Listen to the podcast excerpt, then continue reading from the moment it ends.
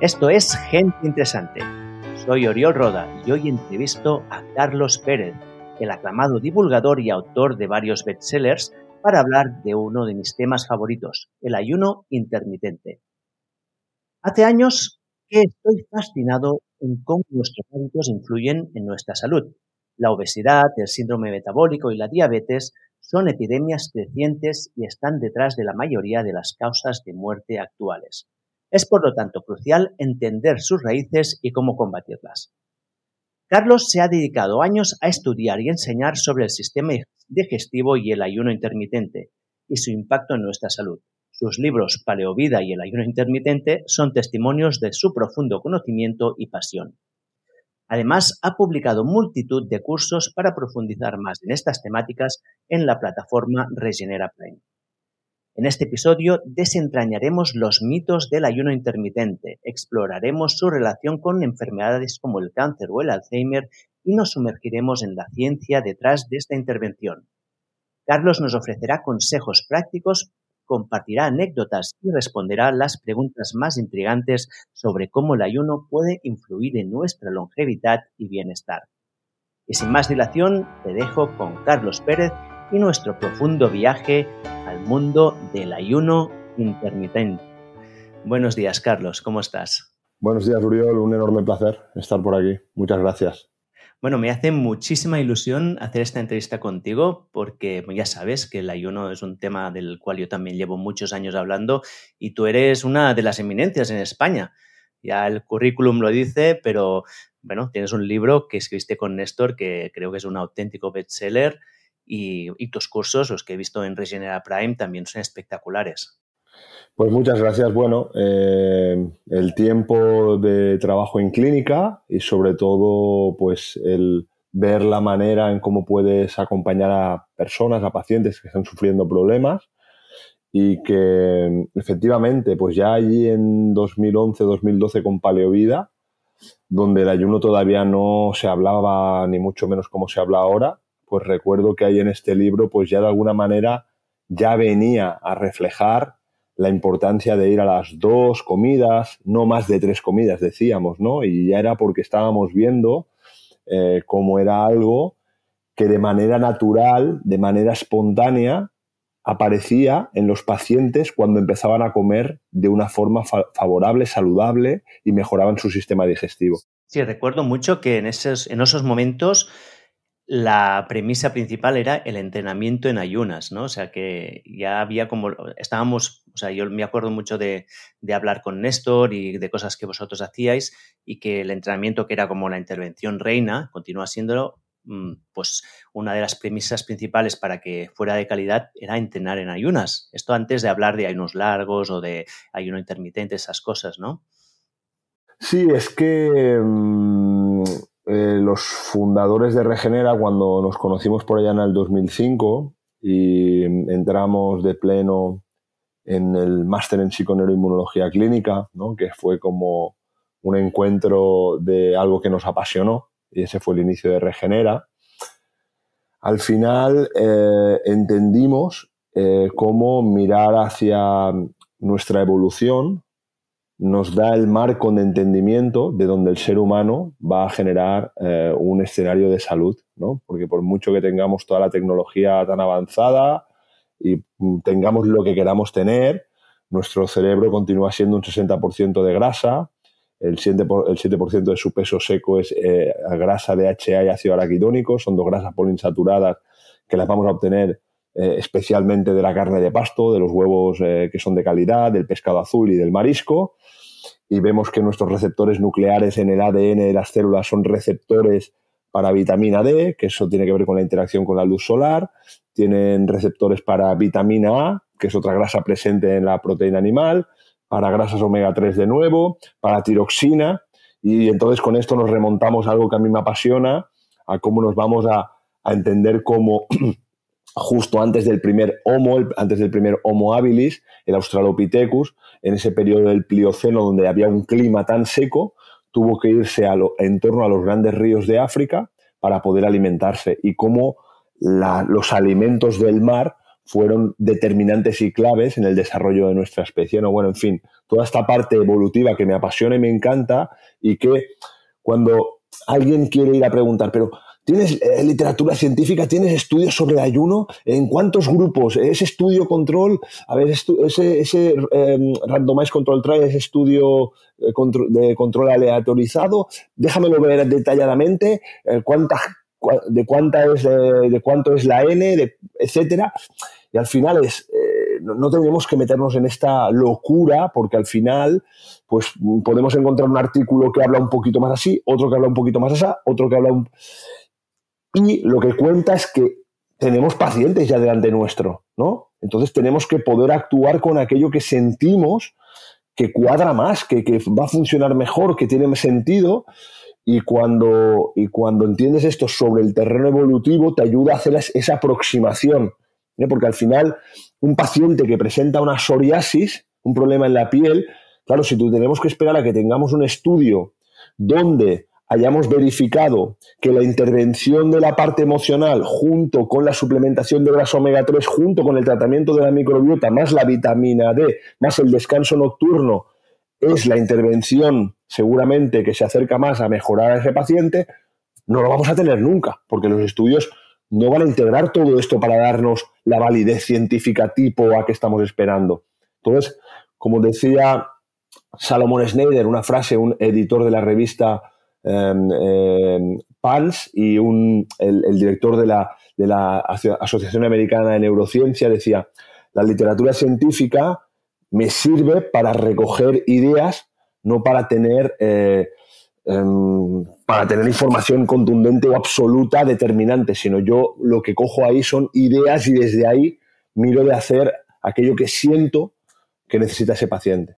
Claro, yo creo que aquí se junta, por un lado, la plausibilidad biológica dentro de un contexto evolutivo Luego la experiencia clínica, ¿no? De la gente que os dedicáis a la clínica al ver casos, pero yo creo que en el caso del ayuno intermitente, si hubiéramos hablado de esto hace cinco años, a lo mejor sí que tendríamos que justificarnos mucho a nivel científico, pero hoy en día ya es una estrategia que está ya muy asumida. Ayer lo hablaba con mi mujer, le decía, mira, es que vamos, mañana voy a hablar sobre esto y es un tema que ahora ya está tan aceptado que no me siento que tenga que justificarme demasiado, ¿no? Porque yo creo que tanta gente ha vivido la experiencia y ha visto por un lado de que no pasa nada, ¿no? Antes eran, oh, me salto el desayuno, ¿cómo? ¿Cómo? ¿Te vas a, te va, a coger una pájara?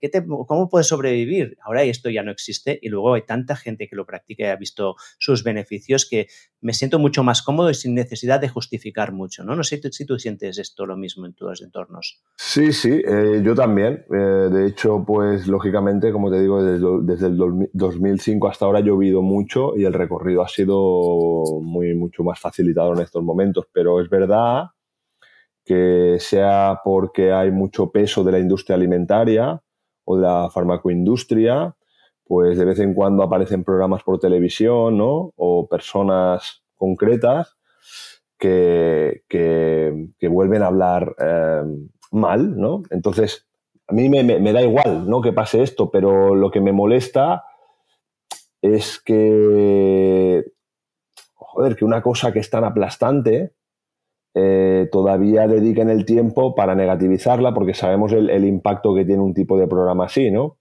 Es como de golpe eh, ponen el miedo en el cuerpo y es una pena, ¿no? Porque es una cosa que, o sea, digo, de verdad que tenemos que estar poniendo el miedo en el cuerpo por, esta, por esto que es como tan básico, tan sencillo, tan natural, tan, o sea, no se está pidiendo a nadie que de golpe ahí porrazo mañana, a partir de mañana se pegue 48 horas sin comer. Estás diciendo que comas bien y que sientas el hambre, que ahora hablaremos más de ello, ¿no? Entonces, bueno, esa, es la parte que me sabe mal, ¿eh? pero a partir de ahí es como tú dices, ¿no? O sea, hay revistas como la revista Science, en, el artículo que decía Time to Fast, o el Intermittent Fasting publicado en, en New England Journal of Medicine, ¿no? En revistas eh, de alto impacto, con autores con un recorrido espectacular, brutal, relacionándolo con longevidad, con cáncer, con síndrome metabólico, que dice, bueno, ya está bien, ¿no? O sea, ya, por favor, o sea, mira que no me gusta estar en, este, no me gusta entrar en este terreno, ¿eh? No, no me gusta estar, oye, que tenemos estos artículos, ¿no? Como que te pones, como tú dices, a justificar. Me gusta mucho más decir, escucharme, escúchame un momento, entiende lo que es el ayuno como tal, entiende lo que es y cuando escuches esto, eh, solo pruébalo porque que casi no se trata ni de probar nada, se trata de, hacer las cosas bien. Es como si te, fuera a pedir, oye, durante 20 días prueba de beber solo agua, a ver cómo te sienta. ¡Hostia! Oh, no, prueba de beber, es beber solo agua. Entonces, durante 20 días prueba de comer bien. Eh, cuando tú durante 20 días comes bien, de golpe te das cuenta que a las dos horas no tienes hambre. Sí, sí. Y esto, tengo una anécdota que es muy divertida, y es que tengo un amigo que, es una, era una persona de muy buen comer, que le gustaba pues comer mucho y comer cositas con salsa y el pan, y bueno, era, era un buen comedor, pero tenía muchos problemas de, de asma y de tos persistente. Y un día le dije, escucha, prueba de sacar el gluten, a ver qué pasa. Y me dice, ¡eh, gluten, qué me vas a decir? Yo sin pan, ¿cómo voy a vivir? No, no, simplemente haz dos semanas, a ver qué pasa. Y, no sé, lo cogí en un buen día y decidió probarlo y al cabo de unos días me viene y me dice, Oriol, eres un cabrón. Y yo, ostras, ostras, ¿qué ha pasado? Y es que la tos no se me ha ido, pero es que me encuentro mucho mejor. Todos mis problemas digestivos han desaparecido. ¿Y ahora qué? Yo digo, bueno, ahora ya tienes una información, ahora decide tú, ¿no? Puedes continuar comiendo gluten y saber que te encontrarás mal o no. Y él tomó la opción de no comerlo. Pero hubo esta reacción, la primera reacción es, eres un cabrón porque gracias a ti me he dado cuenta de una cosa que no me iba bien. Pero bueno, generó el cambio, sí, sí. Sí, eh, es así, es así. Entonces, eh, cuando la, es que otra vez, ¿no? Eh, oigo hablar de ayuno sí, ayuno no. Y cuando se entiende que no se trata de ayunar, sino de comer cuando uno tiene hambre, porque ya tienes un sistema digestivo ah, correcto, porque estás comiendo alimentos, entonces te das cuenta que han pasado 15 horas, 16 o 18, pero tú sencillamente has comido cuando tenías hambre, no te das cuenta ni de las horas que han pasado. Has podido fluir libremente por la vida, porque al final hay que tener en cuenta que lo contrario es estar eh, dependiendo de la comida permanentemente, que eso es lo que no cuadra. Que yo lanzaría la respuesta, perdón, la pregunta al revés. Esto siempre lo hablábamos con Néstor, ¿no? Es decir, periodos sin comer a lo largo de la evolución en estado, ¿no? Es decir, es como a lo largo de la evolución hemos dormido por la noche, a lo, a lo largo de la evolución nos hemos relacionado con la luz solar, ¿no? Entonces, es como, eh, enséñame un estudio que demuestre que, hay que dormir por el día. O sea, enséñame, enséñame lo... entonces, haz tú, lo que no hemos hecho durante, el, durante la, evolución. A ver, me explico, que me estoy liando aquí. Lo que quiero decir de forma precisa es, yo tengo que enseñar estudios que digan que el ayuno va bien, o yo tengo que enseñar estudios que dormir por la noche vaya bien tendrás que enseñarme tú estudios cuando eres tú el que estás diciendo que tengo que comer seis veces al día, que eso en la evolución no se hizo nunca. O enséñame tú estudios que digan que hay que dormir por el día. A eso me refería. Enséñame tú los estudios. O sea, ¿los tengo que enseñar yo y tengo que enseñar yo estudios de que hay que dormir por la noche? Joder, eso creo que eso es lo que a mí me, me, me inquieta. Oye, porque después vamos a buscar estudios de las cinco comidas al día y resulta que no hay nada. No hay nada. O sea, una revisión sistemática sobre, cuánta, sobre las cinco comidas al día, tenemos como 15 estudios, esto era una revisión en el 2018, habían 15 estudios de los cuales solo uno, o sea, primero que se plantea como una estrategia para bajar peso, lo de las cinco comidas al día. Eso es una estrategia para bajar peso, para comer más a menudo y no pasar hambre. Y lo que se buscaba en esta revisión era ver cuánto de efectivo era esto. Entonces, de los 15 estudios, en ninguno es efectivo, sobre todo porque después se da el efecto rebote. Y solo en uno se, había una cierta ligera mejoría en este sentido. Pero, claro, me sorprendo cuando digo, es que no hay nada absolutamente en la literatura científica que nos pueda eh, pues, eh, confirmar, aproximar que comer cinco veces al día es lo que toca. Y sin embargo, esto que es una estrategia para perder peso, es lo que se ha trasladado a que es lo mejor para toda la población. para los niños, para los deportistas, para las mujeres, para todas las edades, para todo el mundo. Cinco comidas al día. Es aunque está basado. Cuando eso es como si estuviéramos diciendo que es vamos a dormir por el día. Sí, sí. Estamos diciendo lo mismo. Es cuando confundimos lo que ahora es normal con lo que es natural, ¿no? Porque la normalidad no siempre es lo natural, ¿no? Vivimos en un mundo que es, en realidad es muy poco normal. Pero bueno, va, metemos, no, nos vamos a meter ya en el tema del ayuno directamente. Vamos. Y me gustaría empezar. Bueno, primero un apunte. Para los que miren el vídeo, verán una cosa curiosa y es que llevo dos horas de pie en un. Porque hoy, ayer me instalé mi standing desk y ahora ya quiero sentarme. Así que la gente verá que me voy a, que voy a bajar un Vas un poquito para abajo. Vamos un poco para abajo. Sí. Y mientras tanto, la- mi primera pregunta, a ver si me acerco al micro, sí, porque va bajando la mesa. Fantástico. Sería hablar sobre justamente esta situación normal que estamos diciendo ahora, ¿no? ¿Cuál es la relación entre el ser humano en su, en su entorno y cómo esto está afectando el problema de la obesidad y, de la diabetes que vivimos actualmente en nuestra sociedad? Bueno, si es que esto es otra cosa mm, aplastante. Es decir, National Geographic nos catalogaba las poblaciones de cazadores recolectores que todavía quedan en el mundo, que son en torno a unas 200, como fósiles vivientes. Y hay un montón de investigaciones, un montón de investigaciones hechas en las diferentes tribus del mundo, en Papúa Nueva Guinea, en África, en el Hadza, altamente estudiada, su microbiota.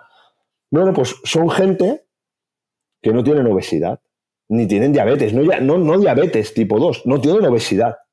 Coges a los indios Pima, allí en México, y los que mantienen su estilo de vida ancestral, tienen salud. Los que se han ido para, para Arizona, la zona de Estados Unidos, y han incorporado los alimentos de nueva llegada, los productos procesados, los azúcares, eh, aceites eh, de girasol, etcétera, todos un porcentaje súper alto con diabetes tipo 2.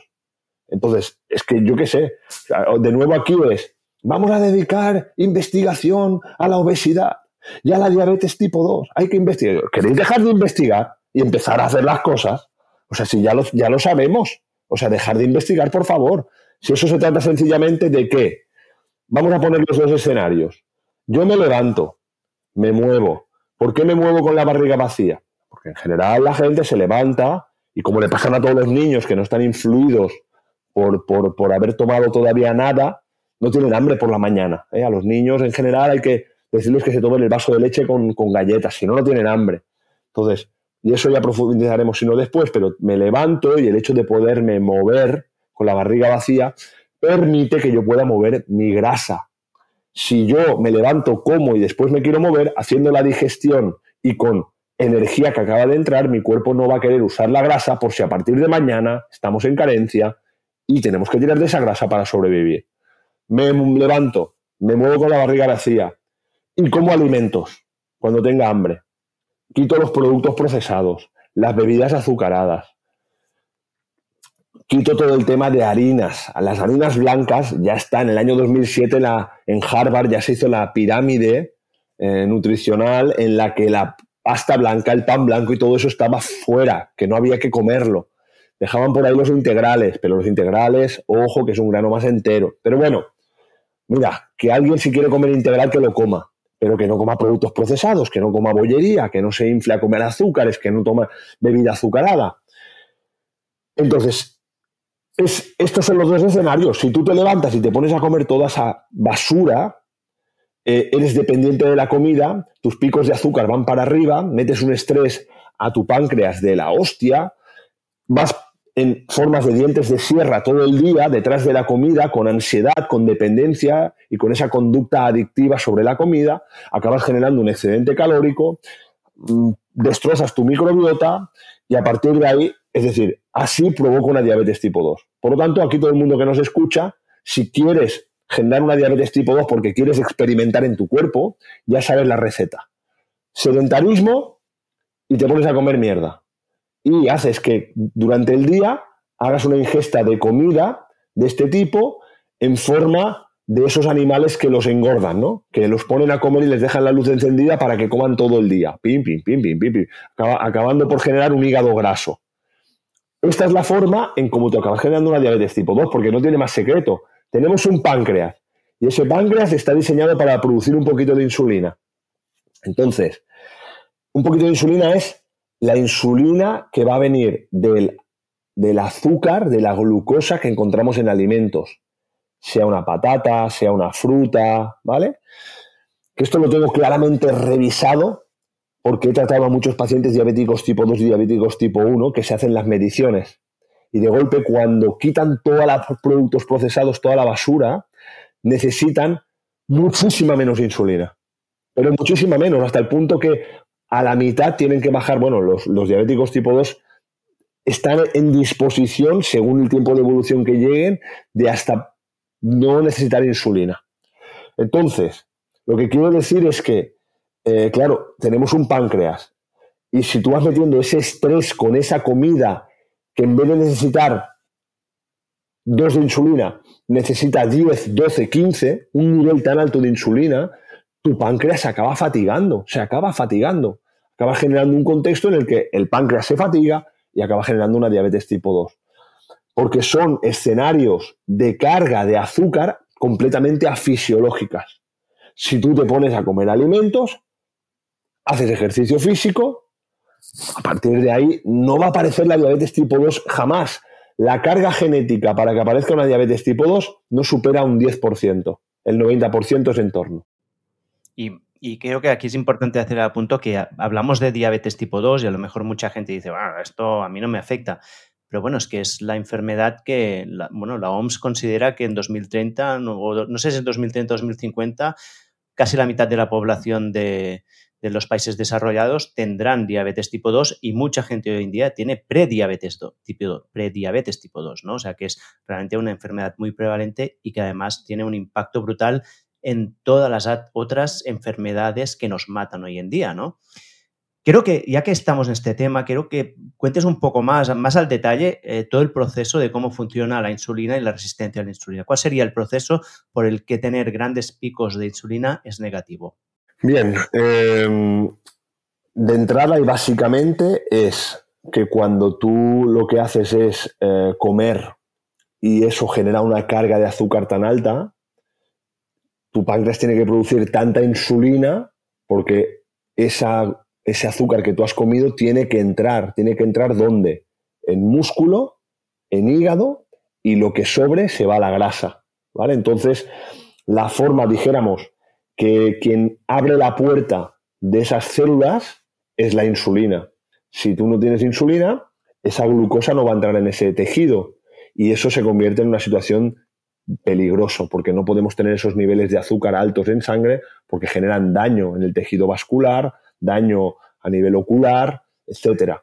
¿no? Entonces, eh, ¿qué sucede? Pues eso, pues que si tú vas comiendo azúcares procesados que generan esos niveles de azúcar tan altos, tu cuerpo inicialmente lo que hace es producir insulina a saco. O sea, responde, pues, eh, oye, ¿qué hay que hacer? ¿Producir 10, 15? Pues venga, 15. Y lo que hace es bajar y con un pico de azúcar tan alto, un pico de insulina tan alto, el problema es que después se da una hipoglucemia.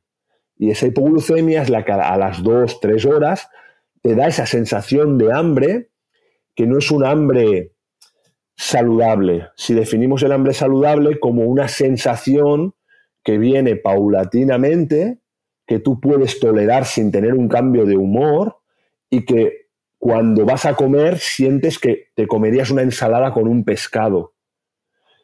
Lo contrario es que aparece un mal humor, aparece un nivel de, de abstinencia, de necesitar eso, porque si no aparece hasta nerviosismo y mal humor y necesitas comer algo imperiosamente. Pero si te dan un trozo de pescado con ensalada, no, no suele servir, no sirve, porque no es hambre real, es la necesidad de que entre azúcar en tu cuerpo porque estás sufriendo una hipoglucemia.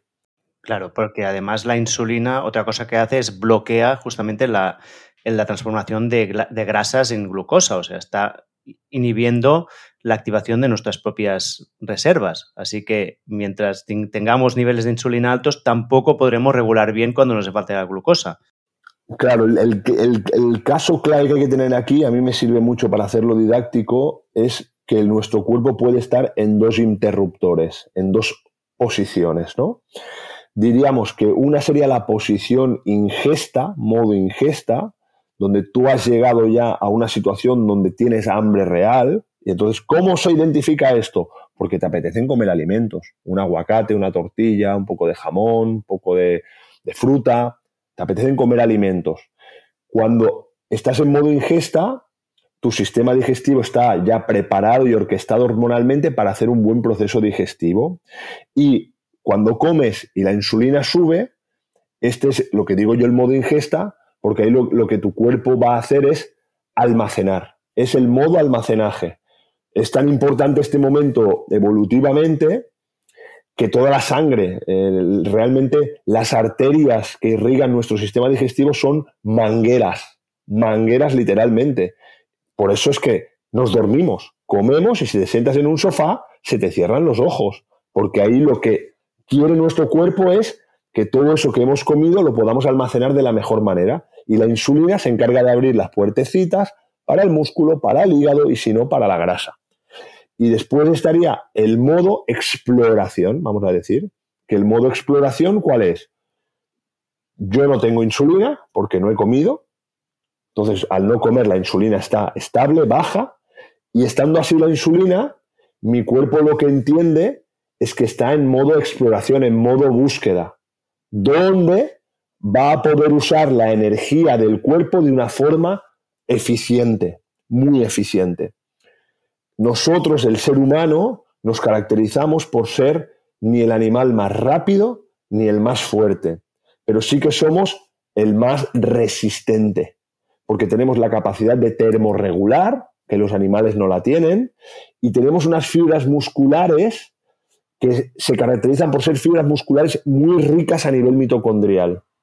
Es, en, terminología inglesa es slow teach muscle, fibra muscular lenta, rica eh, en mitocondrias, porque son fibras muy capaces eh, de usar la grasa como fuente de energía. ¿Qué es lo que sucede cuando tenemos la insulina baja? Que nuestro cuerpo puede usar esa, esa grasa como fuente de energía. Estas fibras musculares, súper interesante, porque en 2013 Richard and Paul nos plantean una hipótesis que es cómo esa fibra muscular eh, es determinante o participa en el proceso de encefalización del ser humano a lo largo de la evolución. Porque la activación de esa fibra muscular libera mioquinas, moléculas que, que se producen en el músculo cuando hacemos ejercicio físico que estimulan el sistema nervioso central. Moléculas como MEF2 se llaman, Myocyte Enhancer Factors, factores de estimulación del miocito, y también PGC1 alfa, que son factores de biogénesis mitocondrial, que se estimulan en el tejido muscular y también estimulan tejido en el sistema nervioso central correlacionado con BDNF, un eh, Brain, Derived Neurotrophic Factor, un factor neurotrófico del desarrollo neurológico. Entonces, vamos, va muy lejos, ¿no? Y lo conectamos con la evolución cuando decimos, es que cuando estamos sin comer con la insulina baja y nos movemos, estamos permitiendo que nuestro cuerpo pueda usar grasa y la grasa es nuestra principal fuente de energía porque tenemos un reservorio de entre 50 y 100 mil kilocalorías, 50 y 100 mil kilocalorías, mientras que el glicógeno que está almacenado en el hígado y en el músculo no supera las 3.000 kilocalorías. Con el glicógeno no hubiéramos llegado ni a la vuelta ni a la vuelta de la esquina a lo largo de la evolución. Si lo ponemos en contexto de días que puedes estar alimentándote de glicógeno y de grasa. No, el, el, glicógeno, ten en cuenta que dependerá de tu nivel de oxígeno, ¿no? Entonces, claro, si tú lo consumes en un nivel de oxígeno más alto, te dará 36 moléculas de ATP, si lo consumes en un nivel más bajo, te dará más ácido láctico y menos ATP, pero eh, si tú lo estás usando, en una horita y media, dos horitas, mm, te quedas listo. El, glicógeno se acabó. Entonces, que, después puedes ir centrifugando el ácido láctico, y puedes ir, pero mm, estás listo, no, no, llegamos ni a la vuelta de la esquina, lo que digo. En cambio, con la grasa, pues puedes estar esos días y días moviéndote. Días y días, ¿eh? además es que no estamos hablando de horas, estamos hablando no, no, eh, de... días, de días. Es que ten en cuenta que una molécula de grasa te da 130 moléculas de ATP. que una molécula de glucosa te da 36 en el, en el mejor de los casos. Te da, pues bueno, pues cuatro veces más, tres, cuatro veces más, ¿no? Entonces, ¿pero qué es lo que sucede? Que para, eso, para que eso pase, tenemos que tener oxígeno. Es decir, entonces, tú vas en ayunas, la insulina está baja, y ahora tu cuerpo puede elegir grasa o puede elegir eh, glicógeno, ¿vale? Entonces, ¿de qué dependerá de que use uno u otro? Dependerá del eh, nivel de oxígeno con el que te encuentres. Si yo tengo más oxígeno porque voy al trote, en, esto, en la línea de la primera caza que hicimos a lo largo de la evolución, que es la caza por persistencia. Eh, de ahí me refería que éramos los, animales más resistentes porque podemos seguir a un animal durante 14 horas hasta que desfallece porque él no es capaz de termorregular. Y estas fibras musculares que usábamos en, este, en estos procesos de buscarnos la vida, es brutal entender que además participaban en nuestra encefalización, nos hacían más inteligentes, porque no éramos ni los más rápidos ni los más fuertes, teníamos que ser resistentes y pensar. ¿Por dónde podemos ir? ¿Por aquí o por allí? Vamos en grupo de cuatro, en grupo de tres. Ahora el que corre más, de momento que no corra y después que salga corriendo. Si no, estábamos listos. Teníamos que poder pensar. Entonces es interesante y esto es clave entender. Y ahí vamos al término de flexibilidad metabólica, que quiere decir que tú puedas, que tu cuerpo pueda usar grasa o glucosa según el contexto de intensidad del ejercicio que hay menos intensidad, que vamos al trote, que es más baja media, tú vas tirando más de grasa. Que ahora tengo que salir más rápido, pues tengo la glucosa ahí perfecta, preparada para poder hacer esa acción de más intensidad. Que descanso, permito otra vez que pueda tirar de grasa. Sin, sin, embargo, si yo como y la insulina sube, como tú hubieras dicho antes, la beta-oxidación se bloquea. Y eso es fisiología. Hay estudios, fisiología pura. Fisiología, si tú comes y la insulina sube, ya no hay lipólisis, hay lipogénesis, hay almacenamiento de grasa. Entonces, si pasa eso, estás solo quedándote con el glicógeno. Entonces, eso es un sinsentido evolutivo. ¿A dónde vas a moverte así? Esto va tan lejos. Nosotros en el 2005, cuando hacíamos alguna exposición de esto en facultad de, de INEF o así, era una traca gorda, ¿eh? O sea, bueno, pues si tenían tomates nos los tiraban. Eh, teníamos que salir de allí con, tenían que llamar como a la Guardia Civil, ¿no? Como los árbitros de fútbol. Era, tenía que llamar a la Guardia Civil para, escoltarnos. O sea, y, ahora, eh, claro, todo esto ha evolucionado hasta tal punto que hasta en el terreno del ciclismo profesional, que son cargas de tanta duración, hacen una parte de su entrenamiento en ayunas hacen una parte de su entrenamiento en ayunas para poder reforzar esta vía. Y nosotros, que hemos tenido la oportunidad y tenemos la oportunidad de estar trabajando con deportistas, eh, futbolistas de, nivel alto, ¿no? Pues Marcos Llorente, Marco Asensio, jugadores que juegan dos partidos por semana, con máximo nivel de, exigencia. Sus entrenos son en ayuno. ¿no? Eso es algo que hemos eh, implementado porque esto es un escenario que te permite tener la máxima salud metabólica y máxima eficiencia energética y máxima flexibilidad metabólica. Y después a partir de ahí, con ese escenario, oye, pues el día del partido se ve cómo se hace, si se hipercompensa o cómo se busca la situación, pero, pero es así. Y entonces ya no te digo, si estamos hablando de, deporte de élite, ya no te digo en, en personas de a pie, lo que estábamos hablando antes, ¿no? Para la obesidad, para no para tener energía, para encontrarte bien en tu día a día, para, para tener salud. 100%. Movimiento en ayuno. Me encanta porque ya has empezado a relacionar otro tema que a mí es de los que me apasiona, que es la actividad física.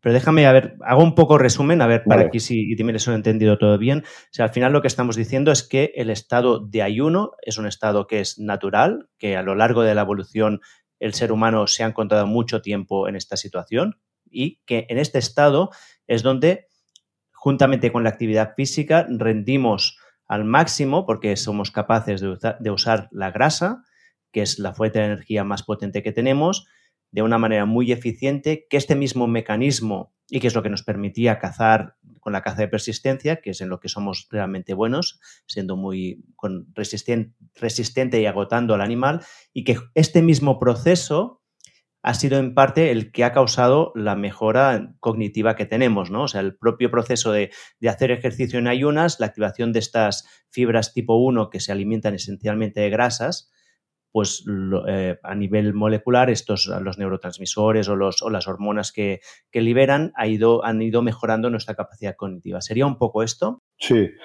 Solo añadir, para que quede claro y de forma precisa, que este proceso de encefalización es una hipótesis que he citado a los autores del 2013 y hay más. ¿eh? La introducción del fuego de Richard Graham, eh, que también es otro proceso que participa en la encefalización, el cambio del tamaño del sistema digestivo eh, por el crecimiento del sistema nervioso central de la doctora Hielo, que también por el cambio en, el tipo de alimentos. Hay más, pero este para mí me pareció y es de el que explica por rutas moleculares de una forma más precisa esta, esta, esta influencia. Y esto a día de hoy está claramente descrito, que el ejercicio físico es el mejor plan de pensiones para prevenir enfermedades neurodegenerativas.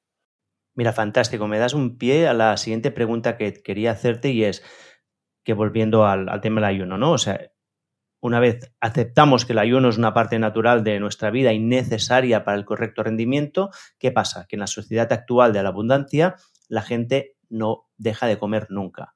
Siempre está comiendo y además come alimentos que le generan un pico de insulina muy alto, que esto regenera resistencia a la insulina, mm, síndrome metabólico, en último término diabetes tipo 2. Pero me preguntaría, ¿cómo este estado de síndrome metabólico afecta uno, a nuestro nivel de inflamación, si es que lo hace, y esto cómo afecta a las otras grandes causas de muerte actuales, que son las enfermedades cardiovasculares, las neurodegenerativas y el cáncer. Vale. Vaya pregunta, ¿eh? ¡Pum! No, súper bien, súper bien. Lo único que quería hacer el apunte de la resistencia a la insulina, ¿eh? que, hace en junio hicimos un Metabolic Summit en Regenera y, yo di la ponencia sobre esto y quería aclarar porque muchas personas eh, se piensan, ¿no? Eh, me han diagnosticado resistencia a la insulina, ya sé lo que tengo. Ah, olvídate, la resistencia a la insulina es una consecuencia de. Eh, ahora hablaremos de los factores que van a provocar esa resistencia a la insulina. La resistencia a la insulina es un mecanismo fisiológico que tu cuerpo usa para redireccionar energía. Cuéntanos, cuéntanoslo. Vale, es, es, top, es top. Esto es interesante. Es decir, em, hay órganos como músculo, hígado y grasa que necesitan de insulina, como hemos dicho antes, para que le abran la puerta y entre, y entre la glucosa dentro, ¿vale? Pero hay otros órganos que no necesitan de esa insulina. Se llaman insulino independientes. Es decir, ellos serían el sistema nervioso central, el sistema inmunitario y los órganos sexuales. Si te fijas, estos tres sistemas eh, son insulino independientes porque son claves para nuestra supervivencia. Claves. Es decir, si en algún momento dado estamos en una situación de estrés importante, por favor que la energía vaya para estos tres sistemas. Cerebro, sistema inmune y en este caso órganos sexuales por el hecho de que pues, la mamá está embarazada, pues que pueda asegurar el, que el feto pueda sobrevivir. ¿Vale? Entonces, ¿qué encontramos? Que en el terreno de la fisiología, cuando tú estás en una situación de una infección o una situación de estrés elevado, tu cuerpo lo que hace es elegir y esto, ¿tu cuerpo cómo lo hace? De forma precisa, que lo preguntas. En estos, en estos contextos de eh, una infección o estrés, nuestro cuerpo libera moléculas llamadas citoquinas. Las citoquinas son moléculas que sirven para comunicar una célula con otra célula o un sistema con otro sistema. Y pongo un ejemplo, ¿no? En el sistema inmunitario. Tenemos una célula del sistema inmuninato, una célula dendrítica, que quiere comunicarse con un linfocito y quiere comunicarse para explicarle qué tipo de microorganismo tenemos que combatir. ¿no? Hay una bacteria mm, patogénica que tenemos que combatir y se la tiene que presentar. Pues las citoquinas, que puede ser interleuquina 6, tumor necrosis factor alfa, interleuquina 1, etcétera, etcétera, interferón, son moléculas de comunicación. Y así, cuando yo te encuentro a ti, te libero estas moléculas para que entiendas de qué va el asunto. O si tenemos un sistema digestivo que eh, está inflamado, ¿vale? Tenemos ahí los enterocitos, las células del sistema digestivo, que están sufriendo un estrés. Ellas van a liberar estas moléculas porque ellas lo que van a querer es reclamar que lleguen células inmunitarias ahí. Oye, que aquí hay algo que no va bien, ¿vale? Estas moléculas, estas citoquinas, entonces comunican en la zona, pero también por el torrente sanguíneo viajan al sistema nervioso central para informar de lo que está sucediendo. Esto todos lo sabemos, que es conocido como la conducta del enfermo. ¿eh? Tú estás eh, con un virus que se te ha replicado o que te has infectado y ¿qué te pasa? No estás feliz y contento, sonriente, tienes ganas de ver a la gente, tienes muchas ganas de comer, no. ¿Qué te pasa? Dejarme tranquilo, me meto en la habitación, oscuridad, quiero dormir, no tengo hambre. Es la conducta del enfermo. Es una conducta que esto es una inflamación o una influencia de las citoquinas sobre tu cerebro. ¿Por qué? Porque interesa que en este caso tu cerebro tenga la información de lo que está aconteciendo en tu cuerpo. Entonces, cuando entran este tipo de citoquinas en tu sistema nervioso central, lo que hacen es estimular células inmunes que también se encuentran en el sistema nervioso central, como se llaman microglías, y bloquean la producción de moléculas de bienestar no vas a gastar energía en la producción de dopamina, ni de endorfinas, en hormonas de placer, ni en serotonina, ¿vale? No, no gastas energía en eso porque tu cuerpo lo que quiere ahí es, oye, aquí toca supervivencia, toca activación del sistema inmunitario, toda la energía para ello, ¿vale? Entonces, de ahí que, vamos a acabar esta frase, cuando mejoras el sistema digestivo, no es que la serotonina del sistema digestivo vaya a tu sistema nervioso central, que esto mucha gente lo tiene confundido. la mayor parte de serotonina de nuestro cuerpo, el 80%, está en el sistema digestivo, ¿vale? Pero no sale de ahí.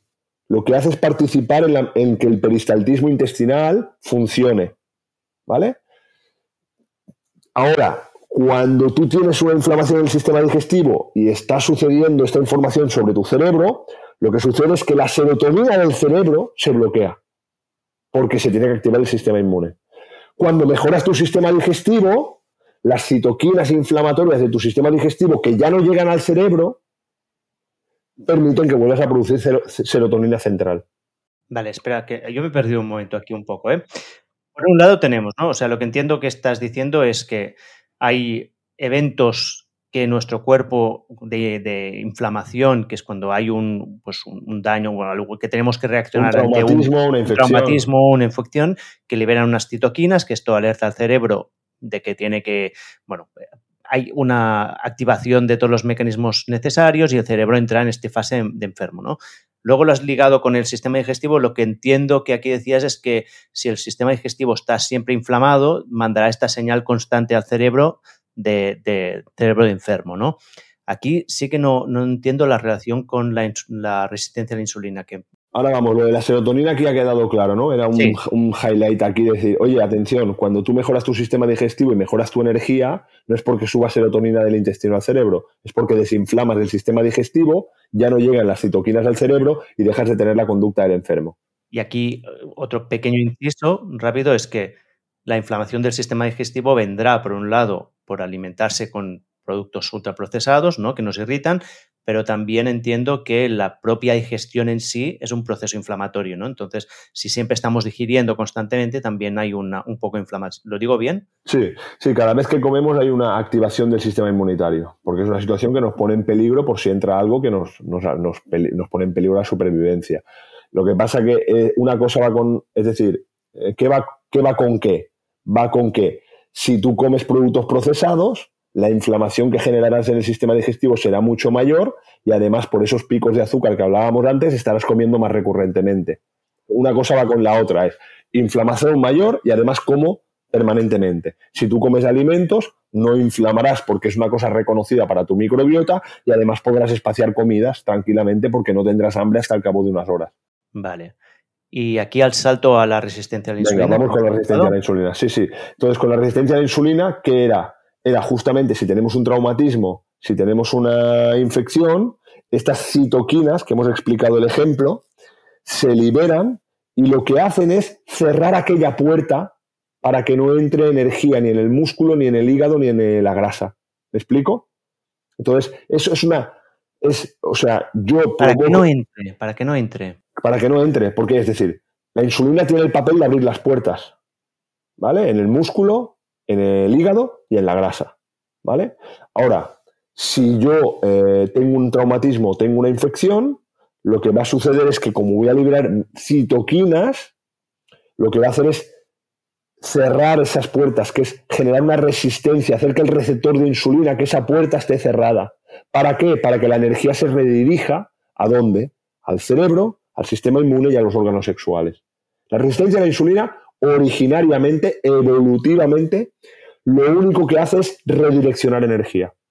Vale, escucha, pero entonces ah, entiendo que aquí hay una tormenta perfecta, ¿no? Si tú te alimentas con alimentos ultraprocesados que activan todas tus defensas, que van a iniciar esta, esta señal inmunitaria, que van a cerrar el grifo, o sea, la entrada de la energía en, en los reservorios, y al mismo tiempo tienes una subida brutal de azúcar porque estos alimentos están cargados de azúcar, ¿qué pasa? Liada. Me ha gustado porque no era una cosa fácil de explicar y tú solo has llegado a la conclusión. Hay un doble hit, hay un doble golpeo. El doble golpeo pasa porque tú por un lado vas comiendo productos que produces un nivel de insulina brutal, que es como los padres que le chillan siempre a sus hijos, ¿no? Y ahora un día cuando hablan bajo no, no les miran. Claro, si tú vas chillando siempre, el día que quieres chillar porque hay algo importante no hacen ni puto caso. ¿no? Eh, claro, si vas siempre con ese nivel de insulina, pum, pum, pum, comiendo así, al final el receptor de insulina acaba generando resistencia, necesita siempre niveles de 15 para poder sentir. Ahora como un día una manzanita, tengo un nivel de 2 y no me entero. No, no, no, el receptor con 2 de insulina no le llega. Entonces, el primer hit es la pérdida de la sensibilidad del receptor por la comida procesada que genera esos picos, ¿vale? Podríamos decir por la parte más endocrina puramente. Por la parte endocrina más puramente, el receptor no se va a enterar.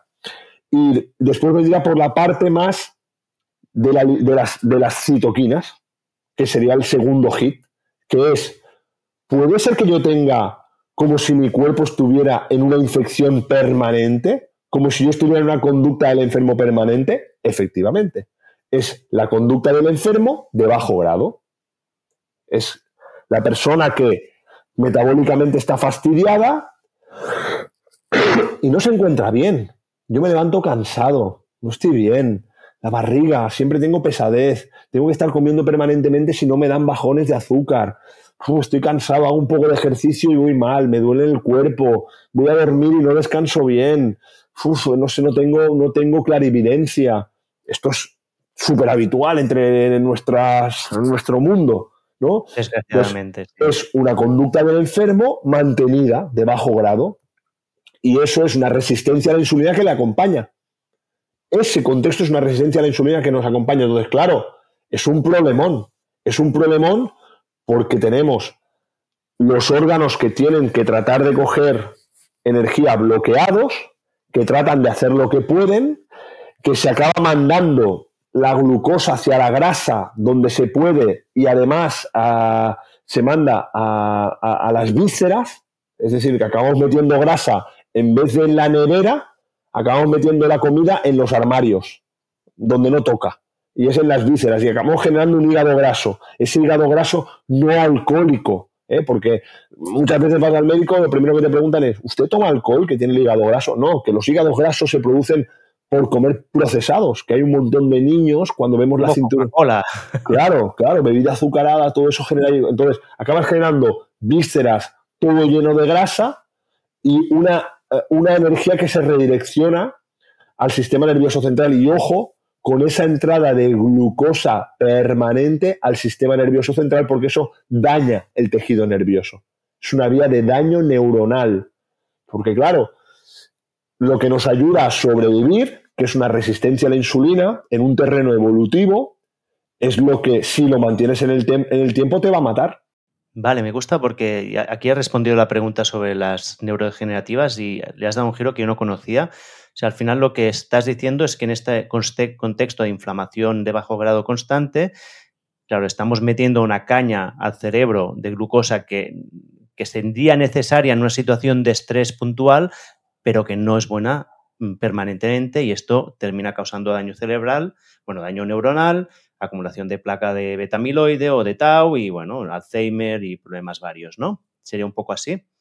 Eso, es un mecanismo, pero y tenemos un par, más de mecanismos. Eh, el segundo mecanismo que te quiero explicar y altamente descrito en el terreno de la neurodegeneración eh, es el que antes te he explicado cuando llegan citoquinas al cerebro y esa conducta del enfermo de forma puntual es correcta, pero mantenida en el tiempo, ¿qué acaba pasando si tenemos la microglía activa permanentemente en nuestro sistema nervioso central? Que acaba generando que el astrocito, que es otra célula, es una célula glía, la célula glía es como la mamá de las neuronas. Y las células glía están compuestas por tres, por tres tipos de célula. La microglía, que es una célula inmune, el, eh, astrocito, que es la más importante de, las células, de las células glía, que es la que recapta los neurotransmisores de las neuronas, entre ellos el glutamato, y después tenemos el oligodendrocito, que es el encargado de reponer la mielina. ¿Vale? Entonces, claro, cuando la microglía se activa permanentemente, al final, ¿qué sucede? Que el astrocito no es capaz de recaptar bien el glutamato, y el, como el glutamato no se recapte adecuadamente, acaba generando también muerte neuronal, porque acaba generando una excitación de la neurona constante y permanente. Y la neurona acaba muriendo literalmente. Y el oligodendrocito acaba no siendo capaz de restaurar la mielina.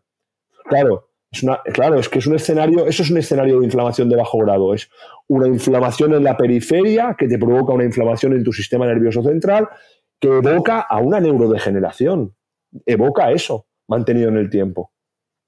Y después todavía nos queda otro, que sería Claro, si tenemos un sistema digestivo que vemos que es una de las vías, vamos a citar las vías más importantes, ahora, ahora lo hago, ¿vale?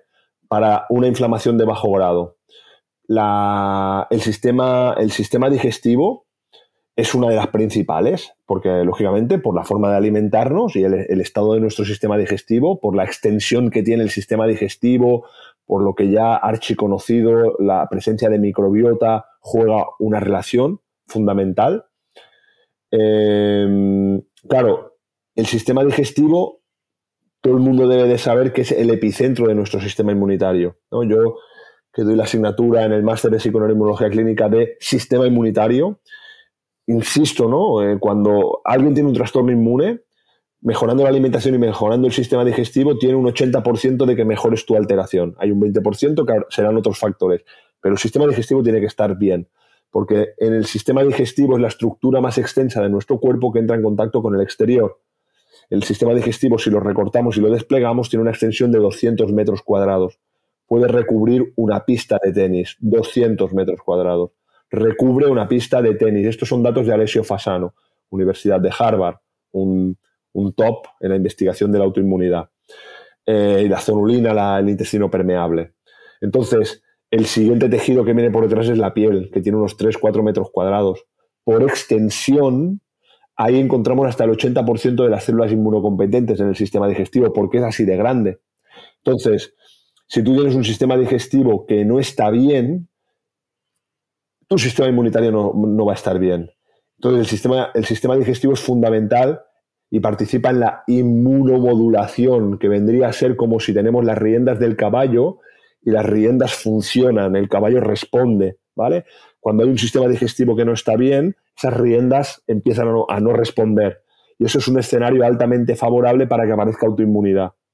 Y es un escenario altamente favorable para que se repliquen virus. Este es otro tema, Oriol, el tema de los virus, que no sé si dará tiempo de entrar hoy, pero es muy interesante entender cómo eh, estamos llenos de, llenos, somos virus y bacterias. Esto, lo de las bacterias, ya todo el mundo lo tiene claro por la microbiota. Lo de los virus no lo tiene todo el mundo tan claro, pero nuestro ADN en un porcentaje muy elevado son retrovirus y secuencias derivadas de virus que se han ido insertando a lo largo de la evolución. ¿no? Entonces, da igual, lo que, lo que me venía a referir es que cuando una célula está estresada, eh, porque hay un estado de inflamación de bajo grado, hay, esas secuencias víricas se pueden replicar. Entonces, estos virus tan habituales como son los citomegalovirus, los Epstein-Barr virus, los herpes, son virus replicables que les metemos la culpa a ellos, pero que sabemos que hay personas que sufren un citomegalovirus y no tienen ningún tipo de síntoma, y otros que eso le desencadena un trastorno autoinmune, ¿vale? Está claro que hay está claro que hay una predisposición genética, ¿vale?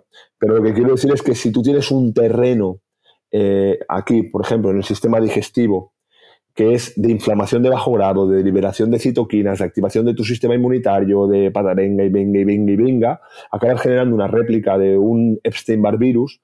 Y el Epstein-Barr virus, por ejemplo, es un virus que está eh, descrito en la literatura que tiene una relación cruzada, un mimicry molecular con la mielina. ¿Qué quiere decir esto? Si tú tienes un caballo que no controla las riendas, ¿vale? Porque tienes un sistema digestivo por tu alimentación que está mal y ese es un escenario favorable para que se replique un Epstein-Barr, eh, tu sistema inmunitario mira el Epstein-Barr, lo ataca y después se gira y ve la mielina y se piensa que, es como si fuera un Epstein-Barr y te ataca tu mielina y creas anticuerpos contra tu, propia mielina. Eso es otra vía, una, vía también muy, habitual. ¿Qué es la mielina? Vale, es el tejido que recubre la neurona, que es un tejido fundamental para que la neurona tenga una buena funcionalidad. ¿no? Es un tejido que recubre la neurona y que tiene que irse restaurando. Y por eso hablábamos del oligodendrocito, que era una célula clave para su reparación. Entonces aquí, aquí, y ya con esto cierro esta parte, eh, estamos yendo a parar a, tú me preguntabas cómo se relaciona con las enfermedades de la civilización o de los países más occidentalizados, ¿no? Eh, entonces, digo, aquí lo que estamos viendo es que nosotros estamos padeciendo una epidemia de inflamación de bajo grado. Esa epidemia de inflamación de bajo grado puede provenir desde nuestra mala alimentación, que se cargará tu, sistema digestivo y tu microbiota. Va a acabar provocando también esa resistencia a la insulina mantenida en el tiempo, provocando un colapso en tu grasa. Y el adipocito, que es la célula que almacena la grasa, también lo consideramos como un órgano endocrino que cuando colapsa empieza a liberar citoquinas también de estas inflamatorias y empieza a alertar al sistema inmunitario. Entonces, la, propia grasa y eso, una circunferencia abdominal que acumula grasa, ya es un indicador de que estás en la antesala, de que por ahí hay una inflamación de bajo grado, que tu tejido graso está señalizando, está levantando la mano. Entonces tienes el sistema digestivo, tienes la grasa y tienes después también clave el componente emocional, es decir, el sistema nervioso eh, central juega un papel altamente determinante, determinante también en generar un estado de inflamación de bajo grado, un impacto también en la desregulación de la microbiota. Acabo de entregar ahora un libro, un manuscrito, que se publicará en el mes de abril, donde... ¿Cómo se llama? Estoy pendiente todavía del título, la verdad. Estamos ahí con la editorial acabando de definir el título. Eh, lo que sí que puedo adelantar es eh, algo del contenido, ¿no? Y como me, me llegó tanto, ¿no? Todo lo que a través de Paleovida, ¿no? El estilo de vida, pues reviso, ¿no? Y hablo de cosas en la base que tienen un impacto, vamos a decir por igual, ¿no? Es tu forma de alimentarte y tu forma de hidratarte. Después hablamos de, de el ejercicio físico, clave como para tener un músculo que esa activación también se da por hecha para la regulación de nuestra salud y entendiendo que el músculo será lo que nos protegerá para ese almacenamiento de grasa que no toca. Después el ritmo de descanso y el descanso nocturno como algo también impactante en nuestra funcionalidad, en nuestro estado biológico. Y la otra es nuestra relación con el sol. La relación y la exposición con el sol, entender cómo hacerlo de una forma saludable. ¿no? Yo hablo de, o sea, aquellas cosas que nutren a nuestro cuerpo. Entonces hablo de los alimentos, la hidratación nos nutre, el ejercicio físico nos nutre porque cuando activamos el músculo liberamos moléculas que no son citoquinas, o sí, pero se le conocen como mioquinas. Hasta el punto, como decía, que cuando activo el músculo nutro a mi sistema nervioso central. Y después el descanso nocturno, que también liberará moléculas que nos repara, nos regenera. Y la luz solar, que es una fuente de alimentación espectacular clave fundamental que tenemos receptores, melanopsinas para recibir eso y que nos nutre. Entonces eso lo pongo como todos por igual y después pongo por encima en la jerarquía de prioridad para nuestra salud las emociones, ¿no? Y como el amor, el tono de voz, el cómo nos miran, el cómo nos tocan, nutre nuestro cuerpo y desarrolla nuestro sistema nervioso central y nuestra conducta. Entonces, para mí estos son cosas fundamentales que van a determinar que acabe generándose un estado de inflamación de bajo grado.